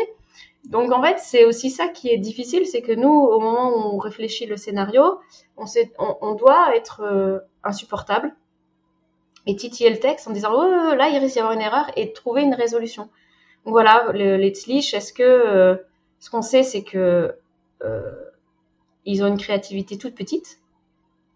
Donc, on sait qu'ils ont un pouvoir énorme et une volonté assez grande. Donc, l'idée, c'est de se dire, oui, ils sont maîtres dessinateurs, mais ils ne dessinent pas quelque chose qui bascule dans le réel, parce que ça, il faut beaucoup de créativité pour ça. Mais, mais ils vont peut-être pouvoir dessiner des choses sur eux-mêmes. Genre, changer, enfin leur lame, les agrandir ou, euh, ou les rendre incassables par le dessin en fait. Rendre leur lame incassable par le dessin grâce à une sphère graphe, par exemple. Et encore une fois, c'est une piste. Euh, mais là, on soulève d'autres questions. Comment ils ont créé Viviane? C'est impressionnant. vraiment d'écouter tout ça. Non, mais sérieusement, parce que au-delà du monde de la série, je trouve que les auteurs, surtout quand on écrit de l'imaginaire, vraiment prenez des notes là, parce que en termes de questionnement, de, réfléchir à tout ce qu'on met en place dans son univers, euh, moi je suis en pleine réécriture et ça me donne envie de titiller chacun de mes points et de demander mais pourquoi, mais pourquoi, mais pourquoi, mais pourquoi, mais pourquoi, jusqu'à trouver toutes les explications et que tout s'emboîte, ce qui est très long. Hein. La preuve étant, c'est que là, on parle d'un studio où il y a beaucoup de monde qui travaille sur ça et qui y réfléchit quand on est tout seul en tant qu'auteur. Et c'est pour ça qu'il y a toujours des failles et que c'est intéressant au moment d'adapter, de vérifier qu'il n'y a pas de faille même dans quelque chose qui est déjà incroyable comme, euh, comme euh, les livres de Pierre Bottero. Donc c'est super intéressant à écouter. Je, je, pense que ce qui est très très important, c'est de toujours, en tant qu'auteur, de, de savoir réellement les, les enjeux de nos personnages et leur backstory. Surtout quand on fait des méchants, il faut qu'on sache pourquoi ils sont si méchants à une époque où on était un peu comme Orangina Rouge, là, pourquoi est-il si méchant? Parce que, voilà, aujourd'hui, on, on se satisfait pas de ça, donc il faut vraiment savoir ce que les, méchants ont en tête et comment ils fonctionnent, et, vraiment se donner, euh, à chaque fois qu'on écrit, se dire, bon, alors maintenant, je me mets dans la peau des méchants, voilà, je suis ça, comment je réagis? C'est un peu, ça me rappelle le livre euh, euh Le joueur d'échecs de Zweig, je crois que c'est Zweig, qui avait écrit le joueur d'échecs, où c'est de mémoire, hein, parce que je l'ai étudié au collège, donc euh, je vais chercher loin dans ma mémoire, euh, où c'est un joueur d'échecs qui joue contre lui-même. Et comment, en fait, à chaque fois qu'il passe d'un côté à l'autre, il va finir par développer presque une schizophrénie, parce que il est obligé de, de se mettre dans la peau de l'un et de l'autre sans vouloir faire gagner l'un ou l'autre de lui-même. Et ce côté-là de se basculer de, de chaque côté, de vraiment se mettre, bon, quelle est la stratégie de mon personnage, voilà, et, comment il avance. Oui, mais attends, avec cette stratégie-là, l'autre va répondre comme ça, etc. Voilà, c'est un peu, un peu ce côté-là que que je, que j'associe en fait à l'écriture, de se dire en fait, effectivement, quand on va dans un univers complètement parallèle ou quand on va euh, de réfléchir à quelle est leur euh, habitude, quel est leur quotidien, quelle est leur backstory, pourquoi ils agissent comme ça, quelle est leur coutume, quelles sont leurs croyances, euh, quelles sont leurs, euh, leurs habitudes alimentaires? Alors c'est, super, mais par exemple dans les mondes, dans les mondes et dans la quête, euh, le siffleur, s'il y en a plus, ils meurent tous de faim. Parce qu'ils mangent tous que du siffleur carrément. mais bon, mais c'est très bien en fait. Mais, mais moi, je, je suis super heureuse de me dire bon voilà, Pierre Bottero, il a réfléchi, la viande de siffleur, le cuir de siffleur, le lait de siffleur, comment, comment en fait ils vivent dans leur agriculture, euh, comment ils vivent euh, à l'état sauvage, comment ils sont dans l'élevage, et tout ça, il y a des fois qu'une petite phrase ou deux, mais qui nous permet d'avoir des éléments, et on se dit, ok, ça c'est bon, on a compris, ça ça va, et on, met comme ça les pièces du puzzle, c'est assez rigolo. J'imagine, oui. Ah, c'est un peu un travail d'archéologue finalement. On fouille jusqu'à trouver des petites pièces et on essaye de comprendre quelles sont les pièces manquantes. Oui, ça c'est le travail que, qui, qui m'incombe, qui est le mien. Euh, notamment, je fais un énorme site internet, mais qui est que pour euh, les gens dans Narta qui travaillent avec nous, euh, où on a répertorié toutes les descriptions qu'on trouve dans l'œuvre pour chaque personnage, chaque animal, chaque décor, pour que en fait très rapidement les designers puissent cliquer sur ben, Camille et ils ont rapidement tout ce qui est dit, on va dire synthétisé, ce qu'on sait sur son physique, ce qu'on sait sur son caractère, ce qu'on sait sur son don, et donc synthétisé, et ils ont accès à tous les extraits qui nous ont permis d'arriver à cette déduction-là. Donc, euh, je, prends un truc tout simple sur euh, le, siffleur. Euh, on va dire caractéristique du siffleur, eh ben, il vit en, horde. il, il, quand il est en élevage, il est avec des barrières en bois, mais quand il est à l'état sauvage, il fait des sentiers comme les sangliers. Ok, donc ça c'est la version condensée. Et en dessous, eh ben, il y a tout exactement la citation qui se trouve dans le tome 1, dans la partie 1, le chapitre 5, dans le tome 5, chapitre, euh, partie 3, chapitre 6, etc. Et, et, ils ont le texte intégral en dessous s'ils veulent essayer de savoir dans quel contexte ça a été fait, un texte intégral, qui nous a permis de faire cette caractérisation rapide. Et ça, c'est énorme comme boulot, mais c'est aussi ce qui fait que des fois, je me perds parce que je suis tellement dans, dans la... quand je relis le, le truc, je le relis pour euh, rentrer les informations dans le site. Et des fois, j'ai besoin de reprendre du recul en disant, Ouh là là, attends, il faut que je, que je reprenne la vue d'ensemble, tellement que je suis dans des fois des petits détails, pour, euh, en fait, pour leur faciliter le travail. Parce que voilà, là où, là où un, auteur dit euh, qu'ils sont dans un parc, et eh ben nous, il faut qu'on réfléchisse comment est le parc. Il y a le banc qui tombe, oui, mais alors quel style de banc? Donc on est dans une ville du sud, mais quel genre de ville du sud? Euh, et donc c'est assez rigolo parce que même pour un décor comme le simple parc, eh ben il y a des recherches. Euh, ben, en France, quand il y a des parcs, il y a aussi des, des, trucs pour enfants. Donc est-ce qu'on met un truc pour enfants? Est-ce qu'on met quel style de parc? Quel style de poubelle? Bah oui, on va avoir une poubelle à l'écran, mais laquelle? Euh, Voilà, c'est que des trucs comme ça où on se prend beaucoup la tête pour pas grand-chose peut-être, mais en fait non, c'est ça la créativité de euh, du monde de l'animation. Hein, c'est c'est qu'on va on va chercher. Après ils le font aussi dans le live. Hein, ils vont c'est les, les, accessoiristes qui font ce travail-là dans le live, de se dire bon ben voilà, euh, dans cette scène, euh, il y a une tasse et il y a une chaise et, ben il faut savoir exactement à quoi va ressembler la tasse et la chaise. Et là, c'est Gabriel Sépulcre qui est notre designer euh, qui travaille le plus souvent en fait sur sur genre de, de, détails entre guillemets qui ne sont pas des détails, mais il nous a fait une taverne typiquement avec. Ben, il, s'est dit ben forcément il y a plusieurs peuples. dans chaque territoire, ils ont une agriculture différente, donc ils ont sûrement une façon de, de faire des alcools différents, et puis ils ont aussi des potiers différents. Donc euh, quand on se retrouve dans une auberge, eh ben, il y a forcément des outres qui, qui, sont différentes les unes des autres en fonction de si c'est un alcool qui vient du nord, de l'est, de l'ouest, euh, de la petite, de petits villages en haut de la montagne ou voilà. Et donc il nous a fait des, des designs de bouteilles avec différents styles de design pour se dire ben voilà les alcools c'est ils les font venir du nord, du sud, de l'est, de l'ouest pour qu'à l'auberge on puisse choisir l'alcool qu'on veut. Mais on voit que c'est des alcools différents, non pas parce qu'il y a écrit Jet 27 et, whisky, mais parce que l'outre est complètement différente en fonction de ce qu'on demande. Et ça, voilà, c'est des heures de travail pour peut-être quelques secondes euh, à l'écran. Et alors, c'est là où je vais en profiter parce que je, vais faire un pont rapide. Tout à l'heure, tu disais, c'était exceptionnel. Notre objectif, c'était 40 000 pour, euh, euh, pour le crowdfunding. 40 000, c'était ce qui nous permettait de travailler un peu plus le scénario, justement, sauf erreur, pour pouvoir faire euh, une animatique. Mais euh, il faut comprendre que le dessin animé, c'est beaucoup de personnes qui travaillent pendant très longtemps. Un dessin animé avec la, qualité qu'on aimerait avoir, ça veut dire qu'on fait qu'un animateur fait 2 secondes, maximum 3 secondes jour. Euh, que c'est hum, des heures et des heures de travail pour le design parce que là où on fait une économie économique, une économie économique, je suis très très forte là, euh, une économie financière euh, sur certains dessins animés quand on a les mêmes décors. Le pire du décor tous les mêmes, ça va être du Titeuf ou du euh, Lan Trop hein, vous voyez très bien, ou pas. Mais on se retrouve souvent dans des dessins animés où on, ça se passe à l'école, ça se passe à la maison, ça se passe dans la rue et on est tout le temps dans les mêmes décors. Ce qui veut dire qu'une fois que ces décors sont faits, euh, pour l'épisode 1, euh, on reprend les mêmes pour l'épisode 2, on reprend les mêmes pour l'épisode 3, etc., etc. Dans une quête euh, comme celle des Willan, où à chaque épisode il change de lieu, ça veut dire que même s'il passe qu'un seul épisode à Ondiane, nous, il faut qu'on design la totalité des lieux où ils vont passer Ondiane, donc une vue d'ensemble, des vues rapprochées de là où ils sont. Il faut que tout soit cohérent pour un épisode. Donc, euh, en gros, un épisode euh, va nous coûter, au risque de nous coûter, un million d'euros l'épisode. C'est énorme.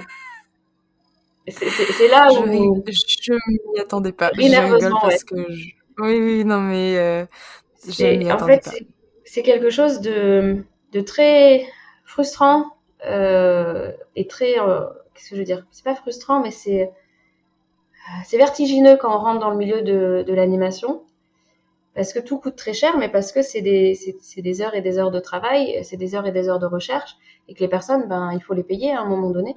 Les scénaristes, même si le récit est écrit, c'est quand même des heures et des heures de, retravail, de, euh, d'adaptation, de, savoir exactement ce qu'il dit, comment, quoi, qu'est-ce. Et, et quand ils proposent quelque chose, ben, nous, on va, on va, on va questionner, ils vont retravailler, ils vont reproposer quelque chose, on va re-questionner. Une fois que nous, on sera satisfait, on va le montrer aux diffuseurs. Les diffuseurs vont dire oui, mais nous, on n'aime pas trop ça, donc on va ramener aux scénaristes, ils vont retravailler. C'est des heures et des heures et des heures et des heures. En fait, on est, en tout cas, dans notre volonté là, sur ce projet-là, on n'est pas dans le but de, emballer, c'est peser, ça va tenir et puis passe, ça passera comme ça, quoi. On est vraiment dans l'idée de faire une œuvre à la hauteur de l'œuvre littéraire. Et on, a envie de faire quelque chose qui ait du sens. Et c'est tous les artistes qui travaillent avec nous sur ce projet-là ont cette même envie de faire un projet qui a du sens. Alors, les artistes qui travaillent avec nous travaillent, des fois avec nous, des fois sur d'autres, avec d'autres avec d'autres euh, studios, sur d'autres projets en fait. Hein. C'est que des intermittents du spectacle qui à chaque projet vont être sur une prod ou sur une autre. Donc, euh, on peut très bien avoir un de nos animateurs qui vient de sortir euh, d'un truc style, qu'est-ce que je veux dire, style Ariol, et il va dessiner du Ariol. Il a, il a dessiné du Ariol pendant l'équivalent d'une saison, et puis il va venir, il va dire en fait j'ai envie de faire autre chose là qu'est-ce que vous avez qui commence? On va présenter la quête des Willan et ils vont me dire, OK, moi j'ai envie de bosser là-dessus et j'ai envie parce que euh, on va aller un peu plus loin que de dessiner un super mignon petit âne, même si c'est super génial et il n'y a pas de, jugement de valeur. Hein. C'est des projets qui sont aussi super intéressants. Mais on va aller tellement plus loin que ça va nécessiter aussi d'autres euh, d'autres créativités, d'autres euh, d'autres enjeux pour eux aussi au niveau artistique. C'est c'est l'occasion pour eux de de, faire un projet qui est hyper ambitieux artistiquement parlant aussi. C'est pas que littérairement, enfin pas que du côté du scénario, mais du côté de du côté artistique, du côté créateur. Les designers qui, travaillent avec nous, ils sont aussi euh, super euh, enthousiastes d'avoir euh, à ce point une, à la fois une ben, des rails, mais à la fois la possibilité de d'avancer de, avec une, une imagination avec un i minuscule exceptionnel quoi et ça, c'est chouette de pouvoir leur donner cette opportunité-là. Alors, est-ce qu'on pourra garder cette qualité? Est-ce qu'on pourra garder euh, la possibilité de, prendre autant de temps? Parce que le développement, c'est une période qui est longue et une période où, en fait, on investit beaucoup d'argent pour essayer d'aller le plus loin possible dans ce genre de développement, de recherche graphique. Mais une fois qu'on rentre en prod, on aura le, diffuseur qui va nous dire, OK, on rentre en prod, mais nous, il nous le faut pour septembre de l'année prochaine ou pour machin. Et alors là, on va devoir aller euh, vite, euh, super vite à avancer euh, pour que nos, épisodes sortent. Et peut-être que certaines choses n'auront pas autant de recherche, notamment je parle là pour, pour l'auberge, hein, n'auront pas ce même degré de recherche pour tous les plans ou pour tous les, pour tous les épisodes. L'idée après, c'est de trouver un juste équilibre entre ce qu'on peut faire et ce qu'on veut faire, ce qu'on peut financièrement faire. Et c'est là où on est les, les, mains liées quand même. On, on est c'est pas parce qu'on est les producteurs qu'on on a la possibilité de faire tout ce qu'on veut.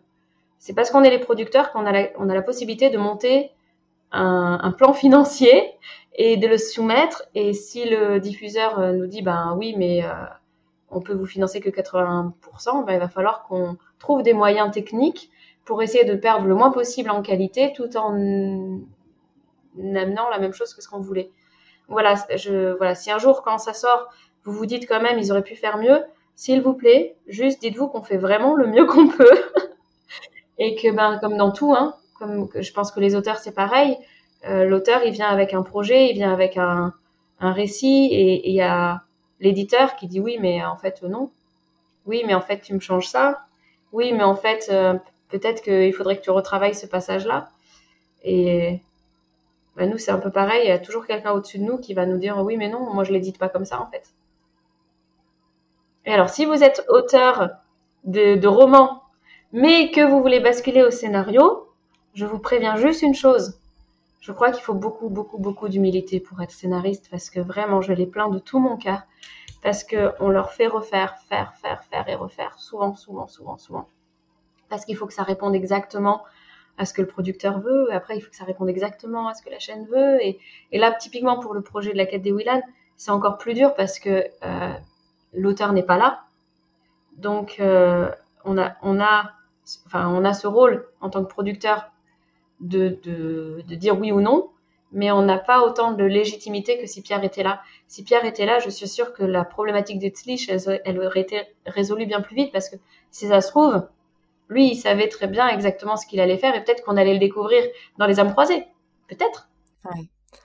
La plus grande déception de tous les fans de Botero, de comprendre que tous les univers allaient être liés et de pas avoir euh, euh, ça qui soit mis en place vraiment. Euh, tu sais que j'ai mis des années à lire Les âmes croisées parce que c'était le dernier qui me restait de tous ces univers imaginaires et que je le regardais dans ma bibliothèque et je me disais je ne peux pas le lire parce que ça voudrait dire que j'ai terminé et que je n'ai plus rien à lire d'imaginaire de Pierre Bottero. Et quand je me suis décidée à le lire, quand j'ai fini, j'ai pleuré toutes les larmes de mon corps parce que j'ai compris ce qu'il avait voulu commencer et ce qu'il n'avait pas pu faire finalement. Mais c'est fou, en fait, tout ce que tu racontes, de voir à quel point que ce qui nous paraît être des détails finalement, bah, c'est des jours et des jours, des semaines de travail. Et puis surtout que sans ces détails, nous, on se sentirait frustrés alors qu'on les voit pas forcément parce qu'on n'aurait pas la même richesse d'univers. Et c'est fou que tu me dises que les 200 000 euros du Kickstarter, c'est même pas un cinquième du premier épisode.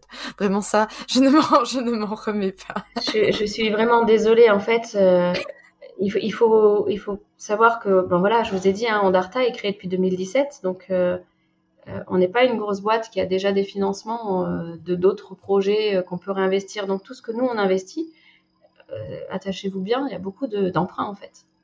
Là, on emprunte énormément pour euh, investir, mais ça c'est normal, hein, c'est dans le milieu, c'est comme ça que ça fonctionne. Euh, on emprunte énormément pour investir, on renfloue ce qu'on a emprunté avec tout ce que les instances nous donnent comme aide ou subvention. On renfloue et on a renfloué avec euh, une partie du Kickstarter ce qu'on avait déjà emprunté, ce qui nous a permis, en renflouant, de pouvoir emprunter encore pour continuer. Donc en fait, c'était génial et c'était super. Moi, je remercie énormément tous ceux qui ont participé, même si vous êtes c'est toujours difficile. Je trouve ça toujours difficile de participer à quelque chose comme ça parce que on donne son argent euh, parce qu'on croit en quelque chose, mais on a toujours l'impression qu'on va se faire euh, un peu avoir ou on se dit oui, mais en même temps, est-ce qu'ils ont vraiment besoin? Et puis en plus, c'est toute une, industrie qu'on ne comprend pas en tant que spectateur, tout simplement. Donc c'est super chouette parce que c'est aussi, moi je l'ai surtout perçu comme une marque de confiance. Il faut voir aussi à quel point ça nous a fait du bien au studio, vraiment, vraiment, vraiment du bien. Parce que parce que c'était un moment donné où on galérait vraiment euh, en se disant en fait euh, il faut vraiment que les, les, les plateformes elles, elles, se positionnent. Et le problème c'est qu'avec cette histoire de confinement beaucoup de structures euh, à l'international se sont restructurées. Ont refonctionné autrement. Ont, ont, ont rechangé leurs équipes ce qui fait qu'on avait par exemple un contact et ce contact, il nous, prévient en disant, mais en fait, ça vient de tout être restructuré. Je ne suis plus au pôle jeunesse, je suis au pôle adulte. Je peux plus du tout euh, même si je, vous avais promis que je ferais passer le projet en instance, je peux plus parce que je ne suis plus au bon endroit. Et on a eu plein de choses comme ça. Donc, le Kickstarter, ça a été, euh, euh, c'est pas été que de l'argent en fait. Ça a été vraiment quelque chose qui a fait du bien au studio. Il fallait voir euh, au, moment du lancement du Kickstarter comment c'est monté, monté, monté d'un coup. Moi, j'étais à ce moment-là à la radio, euh, Radio France Bleu, euh, Drôme, Drôme Ardèche là et, euh, et, et, pour répondre à un interview. Et, et, on regardait les trucs monter au fur et à mesure. Il me disait, vous vous rendez compte, on arrive à ça? Et puis j'étais, mais, mais c'est superbe, c'était, c'était génial, c'était vraiment euphorisant. Et en fait, ça nous a vraiment reboosté. Encore une fois, pas tant pour euh, l'idée de l'argent qui rentre, c'est l'idée de la confiance que nous faisaient les fans et des retours qu'il y avait. Moi, ce que j'ai aimé aussi dans ce Kickstarter, c'est que j'ai été chargée de faire les actualités. Et j'ai pu écrire aussi des choses et j'ai eu vraiment l'impression en écrivant, parce que j'aime beaucoup écrire aussi, même si je ne suis pas auteur, en écrivant euh, comme ça, à chaque fois je partais d'une citation de Pierre Bottero et je faisais l'actualité en partant de cette citation. Et c'est aussi des moments où ça m'a permis d'avoir le cœur ouvert vers les fans pour leur expliquer aussi comment moi je percevais les choses. Et il y a eu beaucoup, beaucoup de retours très positifs qui ont fait du bien. Et puis il y a eu ce, défi aussi de trouver les goodies donc ce que les fans euh, vont recevoir. Et là, ça a été des heures et des heures de travail aussi, hein, parce qu'on avait vraiment euh, eu à cœur de, faire travailler euh, des apprentis bijoutiers sur la sphère graphe. Et en fait, confinement, Covid, puis leurs leur propres emplois du temps, avec leurs demandes de stage, etc., ont fait que à un moment donné, on a, dit il faut qu'on change. Et, le Kickstarter était terminé, on n'avait toujours pas la sphère graphe. Euh, ni même de prototype euh, définitif pour la sphère graphe. Et là, on s'est dit, en fait, même si ce partenariat avec le lycée était, vraiment super chouette et aurait pu aboutir à quelque chose de chouette, on a dû euh, faire marche arrière. Avec le lycée, ça a été quelque chose d'assez dur. Mais on avait trouvé un bijoutier qui, qui a pris le relais et qui a surtout ouvert ses portes. Et qui, en fait, il avait un peu cette même dimension que Pierre Bottero avait, de se dire, en fait, on est là pour transmettre un savoir. Et il a ouvert ses portes à ceux qui le souhaitaient de, donc du lycée pour faire euh, leur stage chez lui. Et il a pris, je crois, quatre stagiaires euh, dans l'année euh, dans l'année dernière.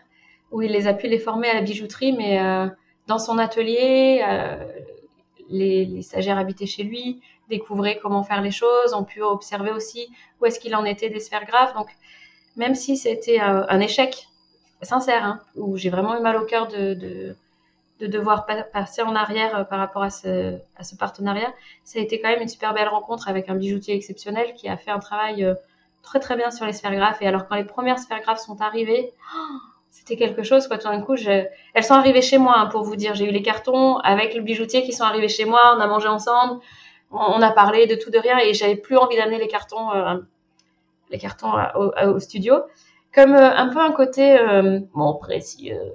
Je, voilà, après, une fois que je les ai lâchés, c'était bon, mais euh, c'était, euh, il y avait un côté hyper, euh, hyper grisant de les voir pour la première fois.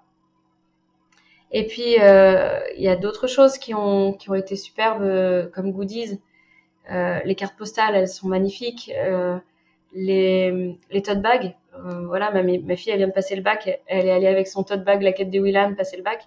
Et, et c'était super chouette. Et puis, et puis d'avoir enfin des choses qu'on peut offrir aux fans ça c'était sympa. Moi j'ai voilà j'ai les filles de mon de mon cousin euh, qui, qui ont lu la Quête des parce que je leur ai dit allez lisez-le qui ont aimé et, et ben je leur ai envoyé un tote bag et elles étaient elles étaient folles quoi elles étaient super contentes et de dire ah, enfin on peut offrir quelque chose en fait à ceux qui aiment euh, enfin on peut on peut aller un peu plus loin on peut on peut partager d'autres choses il y a eu les musiques aussi qui ont été offertes à ceux qui ont contribué et ça aussi c'était quelque chose euh, alors, euh, les musiques, encore une fois, c'est des choses qui peuvent encore changer, qui vont évoluer, qui vont, qui vont être retravaillées, qui vont, voilà. Mais c'était offrir ce qu'on avait en l'état. Et, et, de voir l'accueil hyper positif des fans, d'accepter en fait un cadeau avec tout ce qu'on pouvait en fait. On a mis tout ce qu'on pouvait, même si c'était pas parfait, même si c'était pas plus, même si on n'a pas pu faire la peluche du shoulder, on l'a fait vraiment avec le cœur. Euh, euh, avec un cœur en fait, tout simplement un cœur. De, de, on veut vous partager là où on en est, comme on en est, ce qu'on a pour pour vous satisfaire, pour vous faire plaisir. Et ça, c'était euh, c'était ce qu'il y avait de plus beau dans le dans le Kickstarter quoi. Pareil, on dit souvent que le plus beau c'est pas forcément l'arrivée, c'est le chemin. Euh, je sais pas, euh, il pourra toujours arriver des choses. Normalement, on est bien parti pour que ce projet aboutisse. On est très bien parti pour que ça aboutisse. Euh, mais quand bien même s'il aboutit pas comme nous on l'envisage. Le chemin qui est parcouru, ce parcours euh, qu'on fait euh, main dans la main avec les fans aussi, c'est c'est c'est superbe quoi. Avec Rajo, avec la famille Botero, c'est en fait c'est quelque chose qui nous qui nous qui nous remplit et qui nous fait avoir une une, une parcelle de de, ce coin de la vie, de cet imaginaire, de, ce que Pierre a laissé quoi.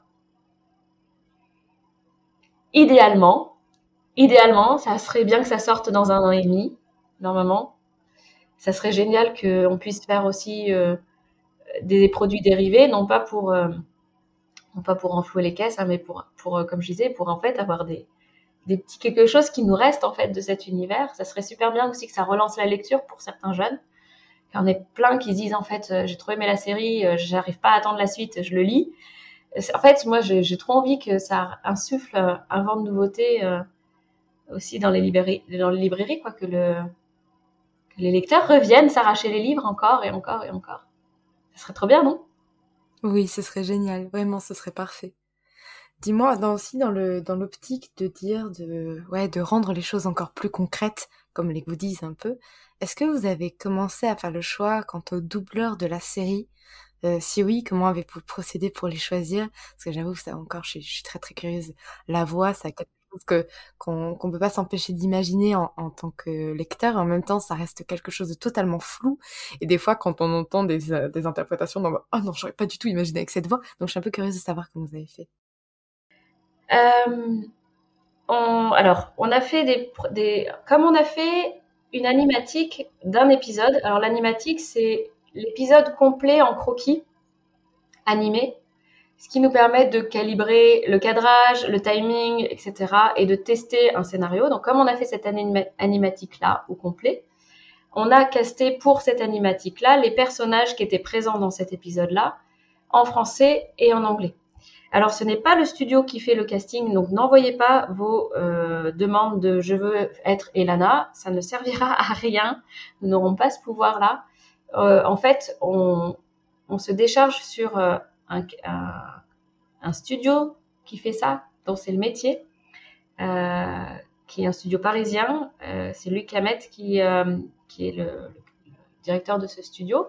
Luc Hamet, c'est le doubleur de Marty McFly dans Retour à le futur. et lui et sa femme euh, sont, sont, des acteurs depuis toujours de doublage et ils ont monté un studio euh, pour faire les, les, doublages.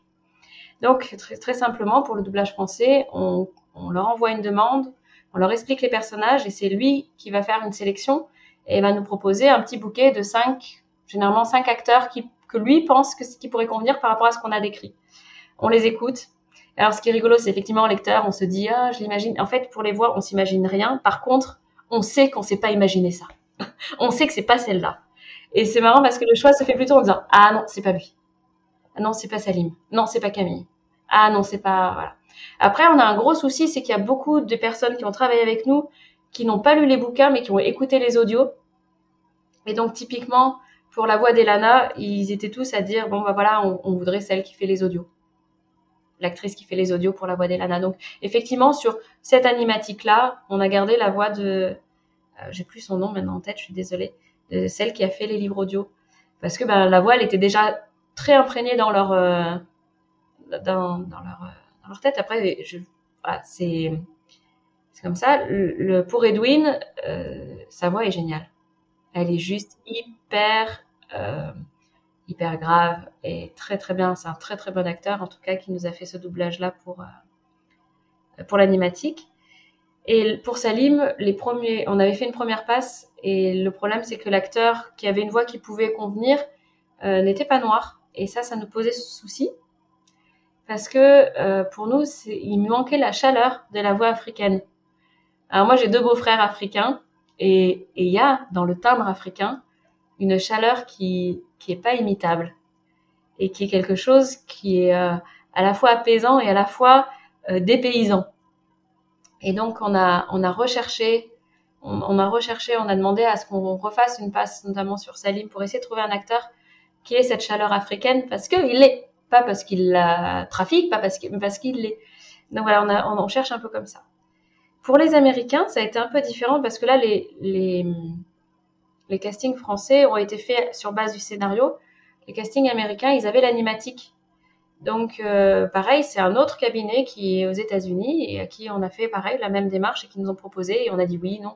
Alors, on était cinq ou six à écouter les voix les uns après les autres. On avait un tableau, on mettait nos avis, etc. Et, on a voté en fait. Après, c'est pas sûr que ce soit les voix définitives. Et pour le moment, on a euh, Edwin, Elana, Diom, euh, Salim, Camille, Euh, non même pas. Euh, non, on n'a même pas Hans Emmanuel, c'est Edwin qui a changé sa voix pour faire Hans Emmanuel, pour le moment, pour le, pour le test en fait. Donc voilà, et. Björn, euh, je pense que là, ça a été une sacrée rencontre. L'acteur qui, a été pour Björn, on l'a tous écouté, on a dit c'est lui. Et, lors des enregistrements, quand Sophie l'a vu, elle a dit mais en fait, même s'ils font une adaptation live, il faut qu'ils le prennent lui. Parce qu'il il est Björn en fait il joue pas Bjorn, il est Bjorn. Et, et ça, c'est trop bien. En fait, l'idée, c'est ça, c'est, il faut trouver ça. Après, pour Camille, ça risque de changer parce que, ben, on a fait le casting l'année dernière. C'était une jeune fille de 14 ans l'année dernière. Euh, si l'enregistrement définitif des voix se fait dans deux ans, elle en aura 18 et peut-être que sa voix ne conviendra plus. Enfin, c'était il y a deux ans le, pardon, c'était il y a deux ans qu'on a commencé à faire les voix, donc ça fait, voilà, peut-être que ça conviendra plus. Donc il y, a ça aussi à voir. Elle sera peut-être trop âgée, ouais bah, la voix risque de prendre un peu trop de maturité. Ah, peut-être pas. En fait, on sait pas. Le problème, c'est que pour le moment, tant qu'on rentre pas en prod, on peut pas verrouiller. Souvent, ce qu'on fait, c'est qu'on fait un premier enregistrement des voix qui va permettre aux animateurs d'animer avec le bon euh, mouvement des lèvres. Et euh, comme au moment de l'animation, il y a des choses qui changent par rapport au scénario, parce que des fois, il y a des choses, on se rend compte au moment où on l'anime que ça fonctionne pas, ou que le dial fonctionne pas, ou que ce dial n'était pas nécessaire ou qui voudrait mieux le tourner autrement, on refait une phase d'enregistrement à la fin, une fois que l'épisode est fini d'être, euh, que l'animatique est fini d'être bouclée et validée, et on refait une passe à la fin pour avoir les bonnes voix. Mais l'idée, c'est de basculer, euh, d'avoir en parallèle euh, la production française et américaine, idéalement. D'accord. C'est super intéressant. J'aime trop ça, les doublages et savoir qu'il y a derrière euh, les personnages. C'est quelque chose que je trouve totalement fascinant. Puis des gens qui arrivent à changer leur voix, faire plusieurs personnages différents qu'on voit partout. Bref, je trouve ça génial. Et d'être un peu derrière tout ça, c'est un peu cool. J'ai encore deux questions. Et après, je te libère. D'abord, la question des auditeurs. Bon, il y avait beaucoup de questions, mais il y en a une que j'ai trouvé quand même chouette. Quelle est la partie de l'histoire que l'équipe a le plus envie de voir à l'écran? Euh, L'équipe est faite de, plusieurs personnes, donc c'est un peu difficile à dire pour les autres. Mais dans ton cas? Dans mon cas, alors c'est un peu difficile parce que comme on a déjà fait l'animatique de la rencontre au feu de camp avec Elana, bon bah ça, je l'ai déjà vu. le pas sur le, grand pas, quand on a fait le teaser, le grand pas, ça a été un moment d'euphorie. Quand, quand Sophie m'a dit Claire, viens, on vient de recevoir ce que euh, Slimane a fait, viens voir, on regarde ensemble. Et elle a mis le grand pas, le moment du basculement. On a eu une euphorie pas possible, ça c'était très très très très beau. Euh, je pense que j'ai... Moi, ce que j'ai envie de voir, c'est pas une scène, c'est Camille et Salim. J'ai envie de voir Camille et Salim. Pour cette première saison, j'ai envie de voir Camille et Salim. J'ai envie de voir comment ça se, comment ça se tricote, comment, comment, comment ils vont se positionner l'un vis-à-vis de l'autre, comment ils vont être l'un avec l'autre.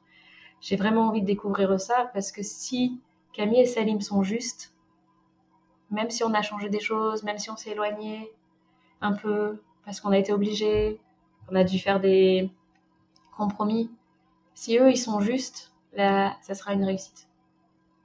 En fait, moi, je, je, je, je sais pas comment dire. Pour moi, c'est pas c'est pas un moment du livre que je veux voir. C'est pas ça que j'ai envie de revivre. J'ai pas envie de revivre ce que je connais déjà.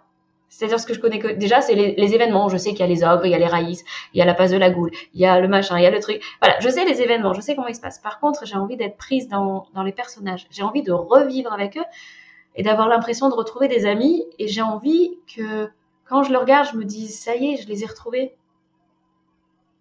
Après, c'est pas grave s'il se passe ce que j'avais pensé qu'ils allaient dire. Mais si je me dis, ça y est, je les ai retrouvés, c'est eux, c'est Bjorn, c'est Diom, ah, il me fatigue, ou euh, il me fait encore rire, ou alors, euh, voilà, c'est Edwin, il, me fait un peu peur, ou voilà, vous voyez ce que je veux dire, c'est vraiment le côté euh, retrouver la, la, justesse des personnages, c'est ça que j'ai envie de voir moi à l'écran.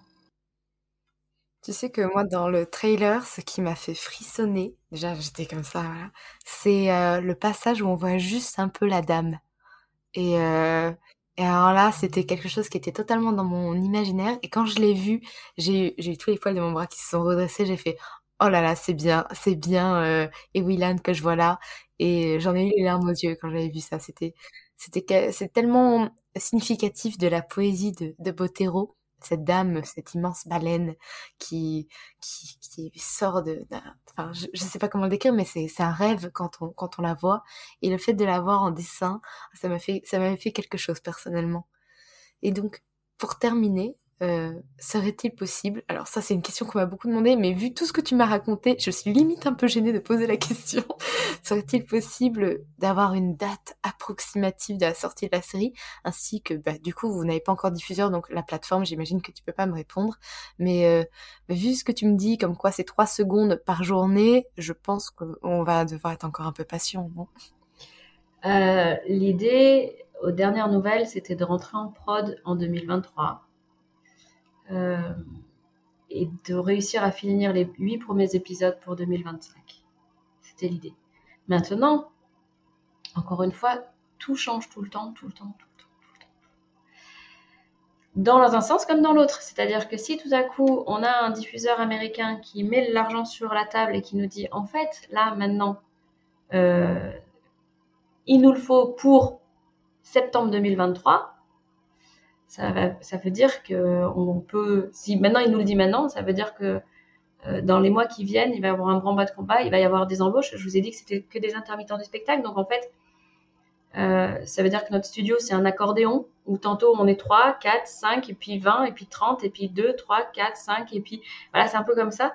Ça veut juste dire que là, on va chercher un nouveau local, on va racheter des machines et on va embaucher non pas 30 euh, ou 40 animateurs, mais le double si, voilà, si on a une deadline euh, proche, nous, on sait exactement combien de temps il nous faut par animateur et par jour. Donc si ben, le temps qui nous est imparti est réduit, on augmente le nombre d'animateurs. C'est tout, enfin, c'est tout simple. C'est un travail de fou, de producteur, que d'organiser tout ça, de, voilà, du directeur de production, de, savoir exactement qui, quand, comment, à quel moment. Et on lance la prod. Euh, en fait, on lance la prod dès qu'on a le financement. En tout cas, on est dans les starting blocks. On est, on est presque prêt. Euh, moralement, on est prêt. Euh, physiquement, on est prêt. Euh, avec les scénaristes, on est aussi dans la bonne voie. Vraiment, il manque plus que pas grand chose. En tout cas, on, a hâte de, le voir vivre, de, le voir vivre, de voir nos personnages vivre, exister, se créer. Ma vraie frustration, c'est que peut-être que moi, ça me fera pas autant que vous, parce que quand on voit l'animatique, la première fois, on est obligé de le regarder d'un point de vue critique. On est obligé de dire non, ça non, ça non, ça non, ça non, ça non. Euh, en fait, on est obligé d'être critique. C'est nul parce qu'on on crée quelque chose et notre rôle, euh, que ce soit la prod ou moi ou euh, les réalisateurs, ou c'est de commencer par dire ok ça c'est bon, ça ça va pas, ça il faut refaire. Et ce qui fait que nous, avant d'arriver à le à au ouais maintenant c'est bon, ça fait ça, ça va, ben, on n'aura pas le waouh que vous, vous allez avoir parce qu'on aura eu tout le, tout le début. C'est un peu comme, euh, j'imagine, comme quelqu'un qui essaye d'inventer un nouveau gâteau. Il a tellement bouffé la pâte crue et il a tellement bouffé des essais qu'au moment où le gâteau est fini, il va dire c'est pas tout à fait ce que j'attendais, mais bon, ouais, ça va, je suis content. Limite, tu auras l'émotion en, si tu le regardes avec des gens qui ne l'ont pas vu du tout. En, à travers leur émotion. C'est ça, c'est ce qui m'arrive avec le teaser parce que j'ai fait plusieurs interventions dans des écoles et notamment dans une classe de CM2 où l'instit est exceptionnel, vraiment superbe. Elle a fait toute son année basée sur la quête des Willan. Et euh, elle a donc les enfants sont répartis par euh, groupe. En fonction du groupe, ils sont de la forêt euh, de Baraille, ou ils sont d'Aljaït, ils sont d'Alvor. Et puis donc quand il y a des défis, c'est par groupe. Euh, quand ils se comportent bien, ils gagnent une citation de Pierre Bottero. Euh, quand ils réussissent, ils font une dictée, ben c'est sur une partie du texte. Quand ils font un travail artistique, et ben ils essayent d'imaginer le chuchoteur. Euh, quand il y a euh, des alors j'ai un peu tout oublié tout ce qu'elle fait tellement enfin voilà il y a, y a, y a une tout tout tout tout est est autour de ça et, donc je suis intervenue dans la, la, classe deux fois et je leur ai montré le teaser et c'était génial de voir comment ils ont eu peur au moment où le camion arrivait, ils, ils étaient à fond et c'était waouh, c'est trop beau, c'est vraiment superbe. Et là, effectivement, moi, je regardais plus le teaser parce que le teaser, je le connais par cœur et je vois tous les petits défauts que je pensais jamais voir un jour euh, parce que voilà, c'est pas mon métier de voir les défauts artistiques, je veux dire. Et, puis tout d'un coup, je me dis ah mince. Là, je voyais dans leurs yeux le truc et je me suis dit ouais, c'est trop trop bien, c'est trop chouette, c'est vraiment quelque chose qui nous embarque. Et c'est vrai que c'est là où je comprends. Euh, je comprends le fait qu'il y ait des avant-premières avec les, avec les acteurs, avec les réalisateurs. En fait, les avant-premières, elles sont pas pour se faire mousser en tant que réalisateur ou en tant que euh, acteur ou en tant que scénariste ou en tant que ils sont là en fait juste pour récolter ce que nous on n'a pas eu parce qu'on avait tellement la tête dans le guidon que qu'on on a besoin de vivre par procuration, de se dire en fait c'est bon, ce que j'ai voulu transmettre, ça a fonctionné voilà, donc malheureusement, je ne sais pas si on fera des avant-premières, nous, puisque c'est pas un long métrage, mais si, je pense que on s'était dit qu'on essayerait de faire pour, le premier épisode, de faire un, premier épisode euh, avec du public extérieur à nous. voilà. Euh, je sais pas si j'ai été un peu longue, si ça va. J'espère que je vous ai pas trop perdu, pas trop spoilé. Pour ceux qui connaissaient pas l'œuvre, j'espère que ça vous a donné envie de la lire juste à savoir l'écriture de l'auteur s'améliore au fur et à mesure des livres. C'est hyper important de, le savoir parce que nous, on en parle avec beaucoup d'émotion et beaucoup de, de c'est un livre fantastique. Ce qui fait que vous allez avoir une attente quand vous allez lire le livre et vous allez vous dire oui, bon, bah, c'est, sympa, mais. Et en fait, c'est sympa, mais parce que ça prend de l'épaisseur et parce que ça prend du sens au fur et à mesure par cet effet miroir qu'il y a d'une œuvre à l'autre, d'un roman à l'autre et de la façon dont, en fait, on nous embarque pas que à travers des personnages, mais à travers une poésie et une philosophie. Et c'est ça qui fait que ces œuvres sont superbes. Euh, c'est pas tant euh, que, enfin si, l'écrivain était exceptionnel, pas de souci. Je, je remets pas en doute ça du tout. Mais c'est que ce qu'il a transmis, c'était quelque chose qu'il a transmis avec son cœur et qu'il a transmis dans le but de faire grandir les, lecteurs, de les, faire avancer, de les faire, euh, de partager quelque chose avec eux. Et, c'est ça qui fait de ces œuvres ce qu'elle est. C'est en fait, dans les livres, on perçoit la simplicité, l'amour, la gentillesse, la bienveillance, l'humilité de l'auteur et son désir de partage et son désir de, de, faire, d'ouvrir les yeux sur, euh, sur la poésie de notre monde en fait. Alors même si on est en Guadalajara, ce qui n'est pas notre monde, ça nous permet de revenir dans notre monde et d'avoir envie de faire une bonne randonnée, de se dire je vais peut-être me remettre, je vais peut-être me remettre à, aller voir les chevaux euh, du voisin et les caresser et peut-être monter dessus. Et en fait, ça, ça, nous permet de réouvrir les yeux sur la beauté de l'humain aussi, de l'humanité, de, de la nature, de, de ce qui fait ce qu'on est en fait, et l'importance de nos choix. Je pense que la vraie, la vraie leçon que moi en tout cas j'en tire de, de ces livres, c'est l'importance de nos choix. C'est nos choix qui nous définissent et c'est nos choix qui nous amènent vers ce qu'on veut. Et des fois, il faut se positionner et savoir vers quoi on veut tendre. Et je pense que c'est aussi Salim qui nous apprend ça. Hein. Vers, quoi je, vers quoi je veux aller en fait. Vers quoi je vais, je vais en tant qu'adulte, aller. Et ça, je trouve ça beau. Et puis, il y a plein de pépites dans ces livres et des citations merveilleuses qui sont, euh, qui sont utiles aussi pour grandir. Je, je repense juste comme ça, le doute est une magnifique force. Veille simplement à ce qu'elle te pousse toujours en avant. Ça, c'est simple, mais c'est tellement vrai. Je crois que c'est une grande et magnifique force. J'ai plus les détails exacts de la citation. Mais de se dire, voilà, c'est pas mal des fois de douter, de se remettre en question. Par contre, veille toujours à ce qu'elle te pousse en avant. Voilà, bah, c'est quelque chose que j'ai pas hésité, moi, à, répéter à mes enfants aussi. Dans, ton positionnement, surtout quand on est en quête de qui on est. Et cette quête d'identité, elle transpire dans toutes les œuvres de Pierre Bottero, cette quête de qui je suis, qu'est-ce que je veux être, et quel choix je fais pour atteindre ce que je veux être, et quel sacrifice ou quel effort je dois faire pour atteindre ce que je veux être. Voilà, ça, je trouve ça super bien. Et si tous les profs pouvaient le lire et le faire lire à leurs enfants, déjà les profs se rendraient compte peut-être des erreurs qu'ils font des fois en tant que prof et de combien euh, leur rôle est important. Parce que je pense que Pierre Bottero était euh, le prof par excellence. Le prof par excellence, ouais, le, maître par excellence. Je m'arrête là? Je ne pouvais pas mieux terminer si ce n'est personnellement ma citation préférée, elle vient de Elana, du tome 1. Et elle dit euh, si euh, ton objectif c'est alors j'ai pas la phrase exacte mais j'ai l'idée si ton objectif c'est d'être le meilleur sur terre, tu finiras par y arriver un jour et tu arrêteras de progresser. Par contre, si tu cherches à être meilleur que la personne que tu étais hier, tu ne t'arrêteras jamais d'apprendre. Et euh, ça, c'est quelque chose qui est resté gravé en moi. Et je pense qu'on a tous une citation de Pierre Bottero qui nous a fait grandir et qui a résonné en nous. Donc voilà, je, souhaitais remercier de tout cœur ton travail et celui d'Andarta Pictures pour bah, tout ce que vous faites autour des Willan et des livres de Pierre Bottero, qui personnellement ont été le déclencheur qui m'ont donné envie d'écrire. Donc euh, je pense que c'est le cas de beaucoup de personnes. Et sache que là, cet épisode de podcast, c'est le plus long que j'ai jamais fait. Oh non, je suis désolée. c'est pas grave, non, au contraire, c'est le plus long, mais parce que de toute façon, je n'osais pas interrompre quoi que ce soit, tellement j'étais fascinée en, écoutant tout ce travail et, euh, et émerveillée à écouter ça. J'ai le sourire jusqu'aux oreilles et j'espère que beaucoup d'auditeurs l'auront aussi, même s'ils l'écoutent en plusieurs fois l'épisode. c'est pas bien. Désolée. Après, euh, tout ce que j'ai pu apporter euh, sur les pistes de réflexion, je tiens quand même à rappeler encore une fois, ce sont des pistes de réflexion, ce ne sont pas encore euh, définies, marquées dans le marbre. Ne, ne vous insurgez pas si vous n'êtes pas d'accord.